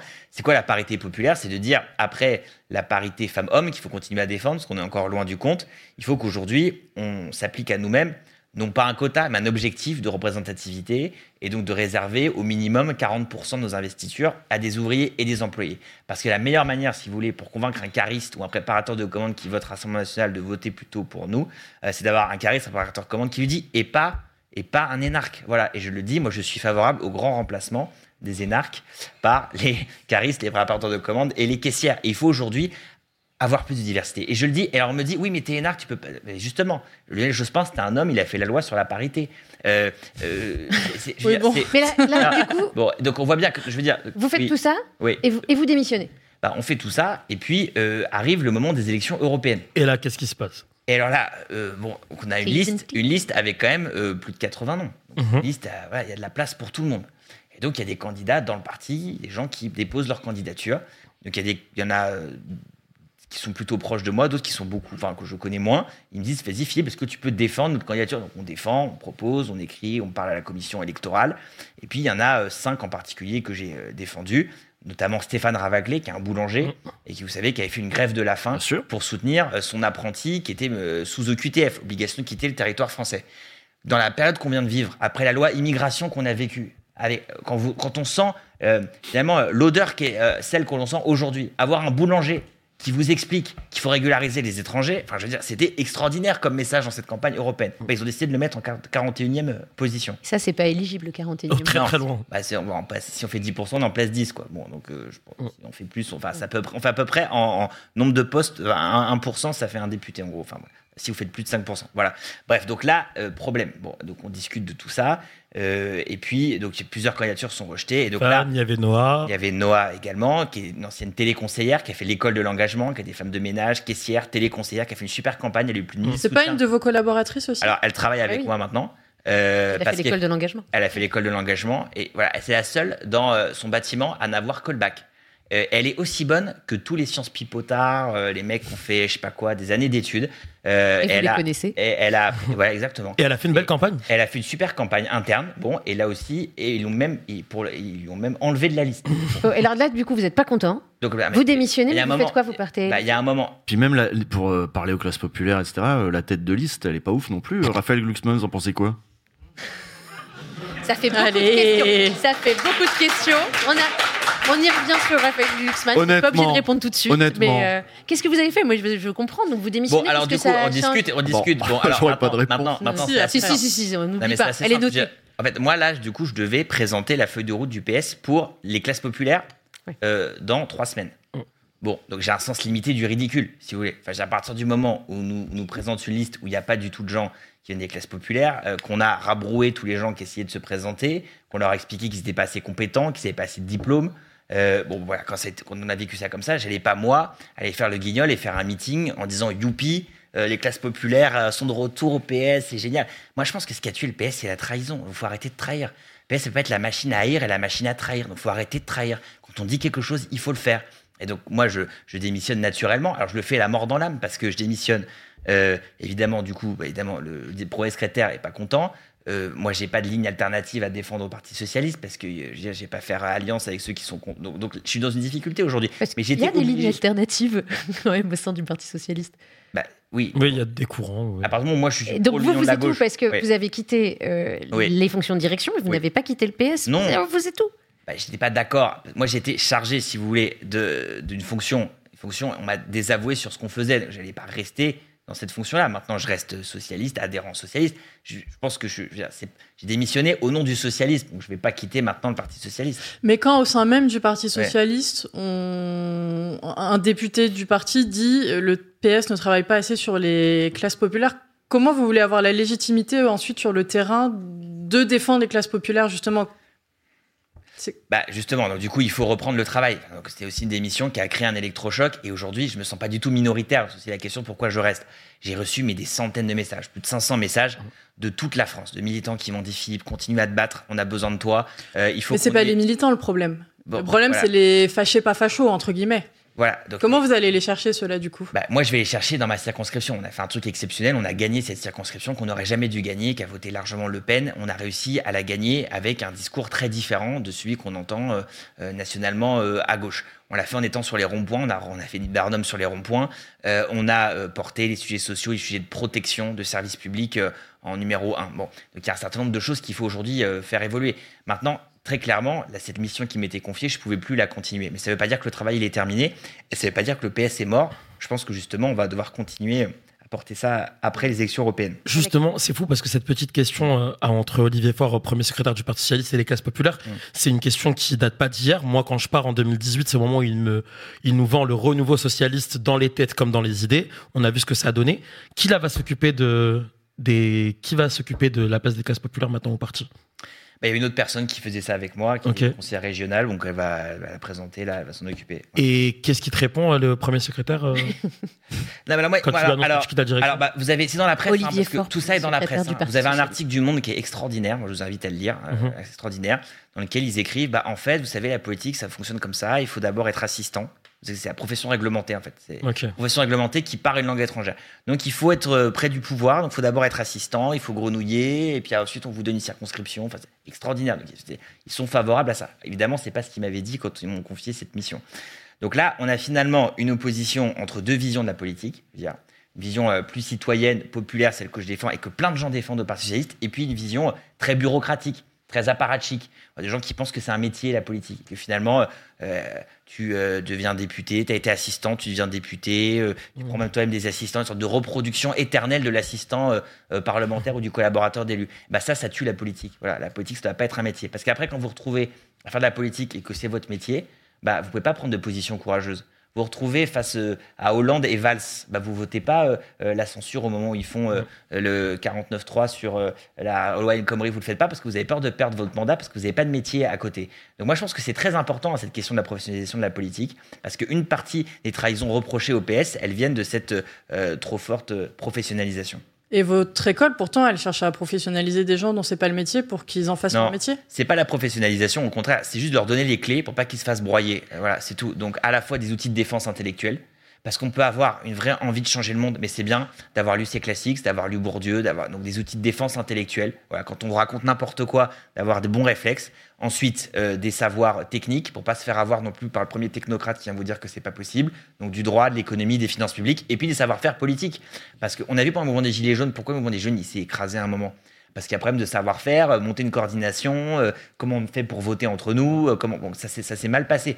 Donc là, il faut le savoir-faire politique. Comment on fait une pétition, comment on monte une mobilisation, comment on monte une manif, comment on monte une coordination, comment on se présente à une élection. Parce qu'aujourd'hui, là aussi, la profession réglementée, quand vous n'avez pas un euro en caisse, comment vous faites pour vous présenter à une élection? Ça coûte cher une campagne. Bref, donc on apprend tout ça à l'école d'engagement. C'est pas du tout la professionnalisation, c'est juste de donner des clés pour pas se faire broyer par le système. Pour pas qu'il y ait finalement que ORN qui ait des écoles, quoi. Aussi. Voilà. Bon, le chat. euh, Alors oui, justement, j'allais dire, allez Usul, est-ce que tu n'avais pas Bah non, une bah, je- question sur, la, sur les européennes et Bah sur la non, tête de le, liste le chat il dit bon alors oui Glucksmann on en pense quoi Euh, Comment ça se passe Euh, Parce que voilà le- la, la- la- la campagne là qu'il est en train de faire elle est pas tellement sur la défense des services publics européens je sais pas quoi on est on est parti sur complètement autre chose les trucs de Glucksmann Euh, voilà on en pense quoi? Est-ce que ça, ça se passe bien? Écoutez, oui, la camp- campagne n'a pas vraiment commencé. Donc, on- en tout cas, le programme qui est celui du Parti Socialiste, c'est un programme dans lequel je me retrouve tout à fait. Celui Oui. qu'on a adopté pour la Convention euh, Europe, dans lequel on a fait des amendements très intéressants sur le protectionnisme européen, sur la défense du, du service public. Raphaël Glucksmann a eu des positions différentes des nôtres euh, il y a de nombreuses années. Euh, il a écrit un livre pour s'en expliquer. Et aujourd'hui, euh, quand il parle, je me sens pas en désaccord fondamental avec ce qu'il dit. Euh, maintenant, on va voir quelle sera la tonalité de la campagne. Je crois que le sujet, il est social. hein. Ceux qui pensent qu'on va faire une campagne seulement sur la géopolitique euh, ont tort. Les insoumis insistent sur le fait que l'ouverture à l'Ukraine de l'Union européenne, c'est encore un nouvel élargissement du marché commun, encore une nouvelle mise en concurrence des travailleurs les uns avec les autres. Et puis, puisqu'on parlait de Louvier, moi, mon père, il était à l'usine à Andé. Euh, et euh, De carbone Ouais, de Carbon. Et, euh, et de Carbon a été racheté par euh, General Motors qui a délocalisé tout ça, euh, alors en Roumanie, en Bulgarie, je sais pas quoi. Donc moi, les délocalisations, c'est très concret. On était sous Jospin à ce moment-là. Et euh, donc c'était les socialistes. On a fait, on a, on a demandé François Long, faites quelque chose, etc. Rien n'a été fait. L'État, il ne faut pas attendre tout de l'État. C'était ce moment-là sous Jospin. Euh, bon, euh, l'élargissement à l'Ukraine, on continue d'élargir. Est-ce que peut-être que le PS pourrait aussi faire un bilan de ces élargissements, de cette construction européenne, qu'elle continue, qu'il continue de défendre fermement? Et en plus maintenant avec un côté euh, un petit peu euh, belliciste. Donc moi, ma position personnelle, c'est que moi, je suis favorable à l'adhésion euh, de l'Ukraine, mais pas à l'ouverture du marché. Pense qu'il faut trouver une solution pour avoir une solidarité continentale, pour dire au peuple ukrainien, euh, nous vous aidons, nous sommes à vos côtés pour résister à l'impérialisme russe, mais on va pas ou- ouvrir le marché. Je suis défavorable. Voilà, je crois encore une fois que le libre-échangisme a tué la gauche et la promesse de gauche dans ce pays. Parce que vous pouvez pas faire on parlera peut-être de la- de l'agriculture tout à l'heure. mais on peut pas faire à la fois, si vous voulez, euh, ouvrir en grand les frontières et de l'autre côté euh, euh, mettre en place des régulations sociales, environnementales pour protéger les gens. Euh, donc on est obligé de toute façon de, de, de, protéger notre modèle social, notre modèle environnemental. Et donc là, l'ouverture à des pays, la Moldavie, l'Ukraine, dans lequel le SMIC est à 90 euros, c'est pas acceptable. Donc en fait, la campagne des européennes, c'est Ouais, elle démarre- elle a pas- donc, non, elle est pas euh, dead. Du coup, là, vous n'êtes pas d'accord avec, est-ce euh, qu'on- Glucksmann Est-ce Non, qu'on se préoccuperait Ouais, est-ce que est-ce qu'on est déjà Non, en train mais- de se préoccuper de la présidentielle? Non, mais écoutez, d'abord, la campagne européenne, la revenons, dézoomons un petit peu sur la campagne européenne. Déjà, dire que le problème de cette campagne, de l'égalité des uns et des autres, des têtes de liste, etc., c'est qu'on commente une bataille de nains. C'est une bataille de nains, parce qu'on est tous en à moins de 10%, ou autour de 10%. Mmh. Et que d'abord, il fallait faire l'union à cette élection Ah européenne. oui, vous étiez pour l'union de la Moi, gauche. vous. j'ai- j'étais membre du bureau national, j'avais dit, j'étais le seul à avoir dit, il faut faire la liste commune. les élections urbaines. Surtout qu'en plus, c'était intéressant parce que c'était pas une liste LFI, parce qu'ils disaient on vous laisse la tête de liste. C'était génial. On Ils aurait ça pu- aux écolos, ouais. Oui. Ils voulaient laisser aux Oui, c'est ça, aux écolos. Voilà, on laisse à quelqu'un d'autre la tête de liste. Donc c'était intéressant de montrer un autre visage de l'union de la gauche. Euh, et moi, je pense qu'il fallait jouer le match avec Bardella. Parce que là, on a décidé collectivement de dire bah, le, 30, euh, on- on- le, le- le 9 juin, il fera 30%. Ça il est gagnant, en fait. L'affiche, de, il est gagnant de, de fait, en fait. On a décidé de le faire. Donc c'est ça le premier problème. Alors après, du coup, on se retrouve séparés à 4, 4 ou 5 listes de gauche. Du coup, on va regarder les petites différences. Euh, sachant qu'à la fin, on vote quand même beaucoup pareil au Parlement européen. Euh, on va évidemment exacerber euh, les, euh, les discours un peu haineux sur Glucksmann qui, je pense, sont excessifs, vraiment sont excessifs. Même si, évidemment, hein, moi je suis de Louviers, je suis pas, je suis pas de Paris, on n'est pas la, on n'est pas la même vie, on n'a pas la même manière de parler. Ça, on le saura, hein, Ça, que c'est sûr. Mais je veux dire, au-delà de ça, je trouve que on l'accuse très injustement de beaucoup de choses. Voilà. Et ensuite, donc voilà, on va de ça. Après, on va aller taper sur les, les communistes, on va taper sur les insoumis. Ça, donc c'est- quand même, ça va être un jeu de massacre. Donc, euh, est-ce qu'il faut enjamber cette euh, période? Je pense pas. En tout cas, euh, moi, j'ai pas trop commenté cette campagne européenne parce que moi, elle me désespère d'avance. Donc, Ah bah. Ah, c'est perdu avez, voilà, euh, les, pour- les européennes, elles sont. Non, on fera, on fera autour de. Il y aura un total gauche 30%, euh, voilà. on n'y peut pas grand chose. Oui, mais d- à- à- à- enfin, acter le fait que l'extrême droite aura 30%, euh, c'est un aveu de, de défaite, pour le coup. Bah, c'est la division de la gauche, quoi, qui est la défaite déjà. Ouais. Mais vous nous parlez aussi euh, des classes populaires, des gilets jaunes. Donc, quid en 2027 Est-ce que vous préparez le terrain pour euh, Ruffin? Ah, tiens, c'est intéressant ça. Euh, oui, enfin oui, oui. Non, enfin je pense qu'il faut qu'on ait un candidat qui parle à cette France-là. Oui, et Ruffin en fait partie, fait partie de ces candidats-là. Et euh, il y, en a d'autres, euh, bien sûr, qui, qui peuvent avoir envie euh, d'y aller. Euh, il faut qu'on ait une candidature unique et il faut qu'on travaille là-dessus, voilà, de manière vraiment prioritaire. Euh, les élections européennes, évidemment, on parle que de ça depuis deux ans parce qu'on n'a pas d'autres élections depuis, donc ça. Bon, ça passionne pas les gens en vérité. hein. Les journalistes me disent qu'ils n'arrivent pas à vendre de papier sur les, sur les élections européennes. Les gens s'en foutent complètement. Mais, Ah, je, je te coupe parce que sur Brexit, Ouais. on a fait une émission dédiée entièrement au Parlement européen. au Parlement Il y a deux européen. Et il y a deux semaines. Et franchement, euh, ça a marché. bah, en vrai, on a eu de très bons Ah, C'était retours. bien. hein. Bon, bah tant mieux. En tout cas, voilà, ce qui se passe, ce qui se passe, c'est que il faut, faut quand même se souvenir des élections européennes précédentes. Mm. On ne peut rien tirer comme jugement politique définitif Oh, de, de la, sur les élections européennes. 99. Mm. Les chasseurs, ils font, je sais plus combien, 6-7%, enfin, ils font, ils font des députés européens. Les chasseurs. Euh, Villiers et Pasqua, ils sont devant Sarkozy. Oh, Villiers. Euh, bon, c'est quand même. Et c'est des, élections Euh, un peu laboratoires où il y a des trucs qui. Oui, oui. 2009, 2009, les écolos sont à égalité avec le PS. Bon, euh, deux ans plus tard, trois ans plus tard, le PS est à la présidence de la République, Eva Joly, elle fait 2%. 2019, euh, Manon elle doit faire 6%, euh, Glucksmann fait 6%, euh, les Verts sont en tête, Jadot, puis finalement, Jadot, il fait 4% à la présidentielle et Mélenchon, il fait euh, 23%. Donc, vous voyez bien que ces élections-là, c'est élections un peu bizarres. Donc, en tirer des enseignements pour la suite, et même entre nous en disant, je vais être le leader de la refondation de la gauche parce que j'ai fait 10,2 et qu'il a fait 8,9. Enfin, je veux dire, c'est ridicule. Donc, on- donc, encore une fois, je pense qu'il ne faut pas trop désespérer ces élections qui s'annoncent désespérantes. Il ne faut pas trop désespérer parce qu'elles ne sont pas si importantes que ça pour la reconstruction de la gauche pour la suite. Et est-ce que vous seriez prêt à quitter le PS pour François Ruffin en 2027 ou pas? Non, non, mais je, je- François Ruffin dit qu'il est socialiste, donc je pense plutôt qu'il devrait adhérer au Parti socialiste. Ah, c'est dans ce sens-là que ça se passe pour que Philippe Brun puisse être le Premier ministre de, de François Ruffin. Il dit Ouais, pas bah. qu'il est socialiste, il dit je suis vraiment Social. Il- alors, social. et moi, Il je n'y a me pas fait- à un non, justement, parce que moi je me suis fait taper dessus par l'équipe de Ah François ouais. Ruffin, parce que j'ai dit ici qu'il était social-démocrate, et non, il a dit je suis social et démocrate. Je- ils m'ont défoncé pour ça. hein, donc je... Et il le disait en se comparant au PS. Il disait moi ça. je suis vraiment social et vraiment démocrate. Vraiment démocrate. Donc euh, petit fion pour le PS en plus. Mais par contre, j'ai vu que ça marchait super bien parce que tout le monde a entendu social-démocrate et qu'en ce moment, il fait même la tournée des, des- des chefs d'entreprise, etc. Alain Minc a dit que sa candidature était très intéressante. L'Obs avait, avait, avait fait la une avec cette Mais phrase. en c'était social-démocrate, donc Oui, la une de l'Obs, on est oui, d'accord sauf qu'il sait pas ce vraiment ce qu'il a dit apparemment.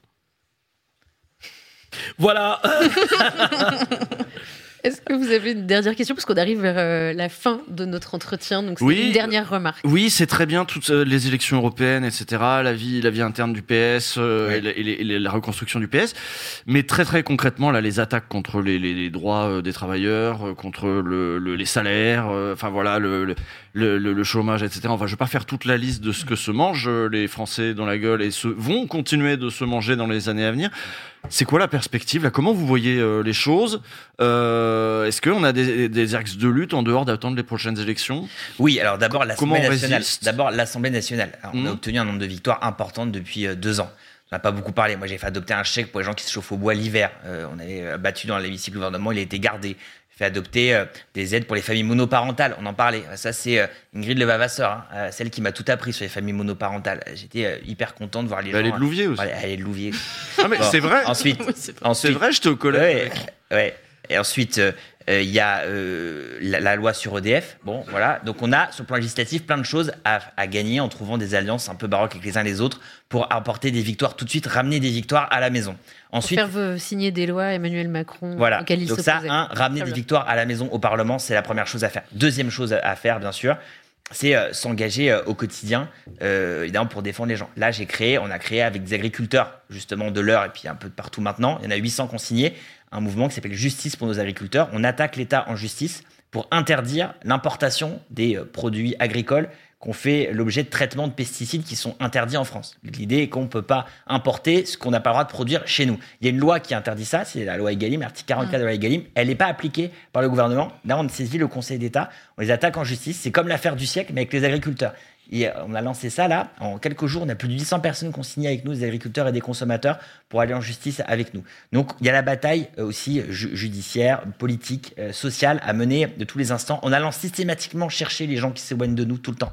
Les agriculteurs, le monde rural de manière générale, euh, aller chercher les artisans commerçants, c'est ce qu'on a fait avec la loi sur EDF, parce que moi j'ai vu des manifestations de boulangers avec la CGT, c'était extraordinaire. Vous avez les boulangers d'un côté et euh, la CGT d'EDF avec les ballons E EDF, GDF 100% public. Est-ce que c'est pas ça qu'on veut défendre aujourd'hui? Est-ce que c'est pas ça finalement la gauche, c'est défendre tous les petits, tous les opprimés, tous les gens qui ont rien à la fin du mois, quel que soit leur statut? Tous ces gens-là, ça faisait très longtemps qu'ils se retrouvaient pas, qu'ils n'allaient pas manifester pour nationaliser des boîtes, hein, les boulangers, les artisans, les commerçants, les restaurateurs, les pressings. Là, ils sont avec nous. Donc moi, je pense que c'est ça qu'il faut qu'on fasse. Il faut qu'on défende. Comme on gagne pas la bataille politique, parce qu'on n'a pas d'élection pour gagner la bataille politique nationale pour l'instant, il faut gagner la bataille culturelle. Le combat qui est le mien, celui de tous ceux qui partagent ce qu'on ce qu'on raconte, c'est un combat culturel euh, pour pouvoir l'emporter en 2027.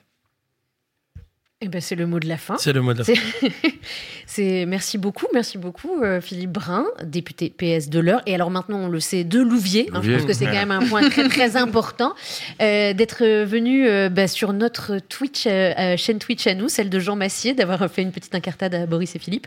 Euh, merci beaucoup Merci à vous. et très bonne soirée. Et à très bientôt, Très bonne Louvier. Et à à bientôt à Louvier. Ah, faut partir là. On vous laisse. Tu partir. Ah, vous vouliez ajouter quelque chose, mais il- il faut partir maintenant.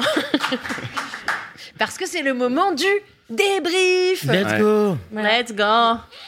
On débriefe cette émission. Bah, on a mis la Qu'est-ce lumière qu'on sur en Louvier, a voilà. pensé voilà. voilà, ça c'est sûr. Maintenant, on sait que The Mhm. Place to Be, c'est Louvier. Je suis tellement deg de venir de pas de Louvier, moi. Ouais, je C'est comprends. vraiment. On est un peu has-been du coup. Ah hein. ouais, j'ai raté. C'est c'est nous les cool kids. Je veux une petite visite euh, de Louvier. Ça m'intéresse. Je suis- Bon, ça va vite, hein.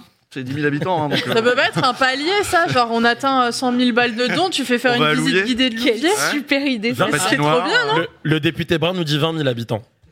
Ah, 20 000 20 000, Oh là là. 20 000. Bon, Bah, Peut-être que ça, ça a augmenté beaucoup depuis ton ça départ. hors de On proportion. pas, hein. ouais. Attention, ça, ça grossit.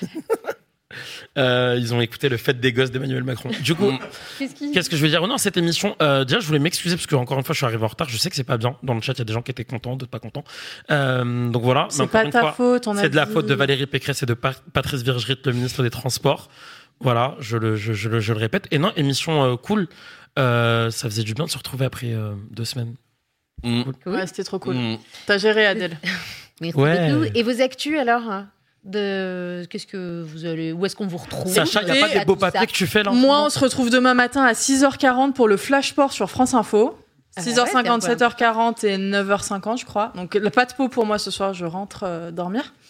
Euh, et puis, des petits papiers en préparation, là. Du coup, euh, si vous avez envie de, de, de lire le papier sur les sportifs ultramarins, euh, Mm. ce- n'hésitez surtout pas. C'est intéressant. Jules? Rhinocéros euh, Dimanche. dimanche. ce dimanche-ci avec Loumi, toujours sur Blast, euh, où on revient sur la décision du Conseil d'État qui enjoint l'ARCOM à faire respecter un petit peu de pluralisme dans tous les médias, hein, pas seulement sur CNews, mais c'est évidemment sur CNews qui sont tous devenus fous. Euh, donc je vous encourage à regarder ça, il y a des blagues, il y a des imitations, des- c'est très sympa. Mais on ne te retrouve pas à Louvier. En. Non, non, non, non, mais bisous à ma mère qui est à Louvier. Hmm. Bisous maman du Jules. Mais- moi, on me retrouve sur euh, YouTube et toutes les plateformes de podcast avec autour de moi la première discussion où je demande à mes invités de ne pas parler d'eux, mais de parler de ceux qui les entourent, avec euh, des invités euh, de Malik Bentala à François Hollande. Un grand écart euh, incroyable que je suis Ouais, le seul à pouvoir réaliser. Pas, pas très souple dans la vie, mais en tout cas dans mes interviews, apparemment, ouais, pas mal. Et toi, Euh, Adèle, on te retrouve où? Moi, euh, on me retrouve sur les réseaux sociaux parce que euh, je fais des blagues, donc euh, vous pouvez venir me voir. C'est quoi ton Je Instagram, Adèle? C'est Adèle Barbers, Adèle comme la chanteuse, Barber comme barbershop et S à la fin parce qu'on est plusieurs dans ma tête. Euh, et donc Adèle Barbers et je non mais je fais des blagues ce, bah, ce week-end. Je joue. euh, euh, Ouais, samedi soir, je fais des blagues d'actualité, euh, pardon, dans un comedy club qui s'appelle la- enfin, un plateau qui s'appelle la Gazette Comédie et je refais des blagues aussi dimanche. Suivez-moi sur les réseaux, vous aurez toutes les infos. Euh, et on retrouve Backseat. On retrouve Ouais. Backseat euh, dans deux semaines, pas la semaine prochaine, mais dans deux semaines. Mais aussi, on retrouve Backseat le 26 mars. Le 26 mars, c'est le film Backseat, 1h30 de bonheur et ensuite des pots avec nous au MK2 Bibliothèque euh, à Paris euh, à partir de 20h. Et si vous faites euh, partie du club, il y aura d'autres places qui vont être remises, d'autres places gratuites qui vont être remises sur le marché. Mais n'hésitez pas, adhérez, abonnez, continuez à nous soutenir. Et nous, on vient le beaucoup. 26 mars, nous Mais bien Ah sûr, ouais, bah, on a un pot tous ensemble. Moi, je l'ai noté dans Ah mon oui, agenda. hein. Hmm, Ah bah oui, oui, oui. J'ai dû- Note, note, note. Je crois que c'est un Ah, mardi ou un mercredi. Je sais Ah pas ouais, si non, je non. peux, moi. Ah bah écoute, euh, on espère que Ah bah, le ministre des Transports euh, t'aidera. Mm. Ah, pas te- J'espère que tu seras là, faut- parce que moi, je devais pas être à Paris et j'ai, voilà. J'ai, j'ai fait en sorte euh, d'eux. Donc, euh, faut que tu sois. Bon, moi, je vais Bon, on va s'organiser pour que Usul soit là Oui. et euh, sinon on organisera un trajet depuis Louviers. Enfin, on trouvera quelque chose. merci à vous, c'était super. Merci le chat, merci les viewers, merci tout le monde et à dans deux semaines. Merci. Merci, Adèle.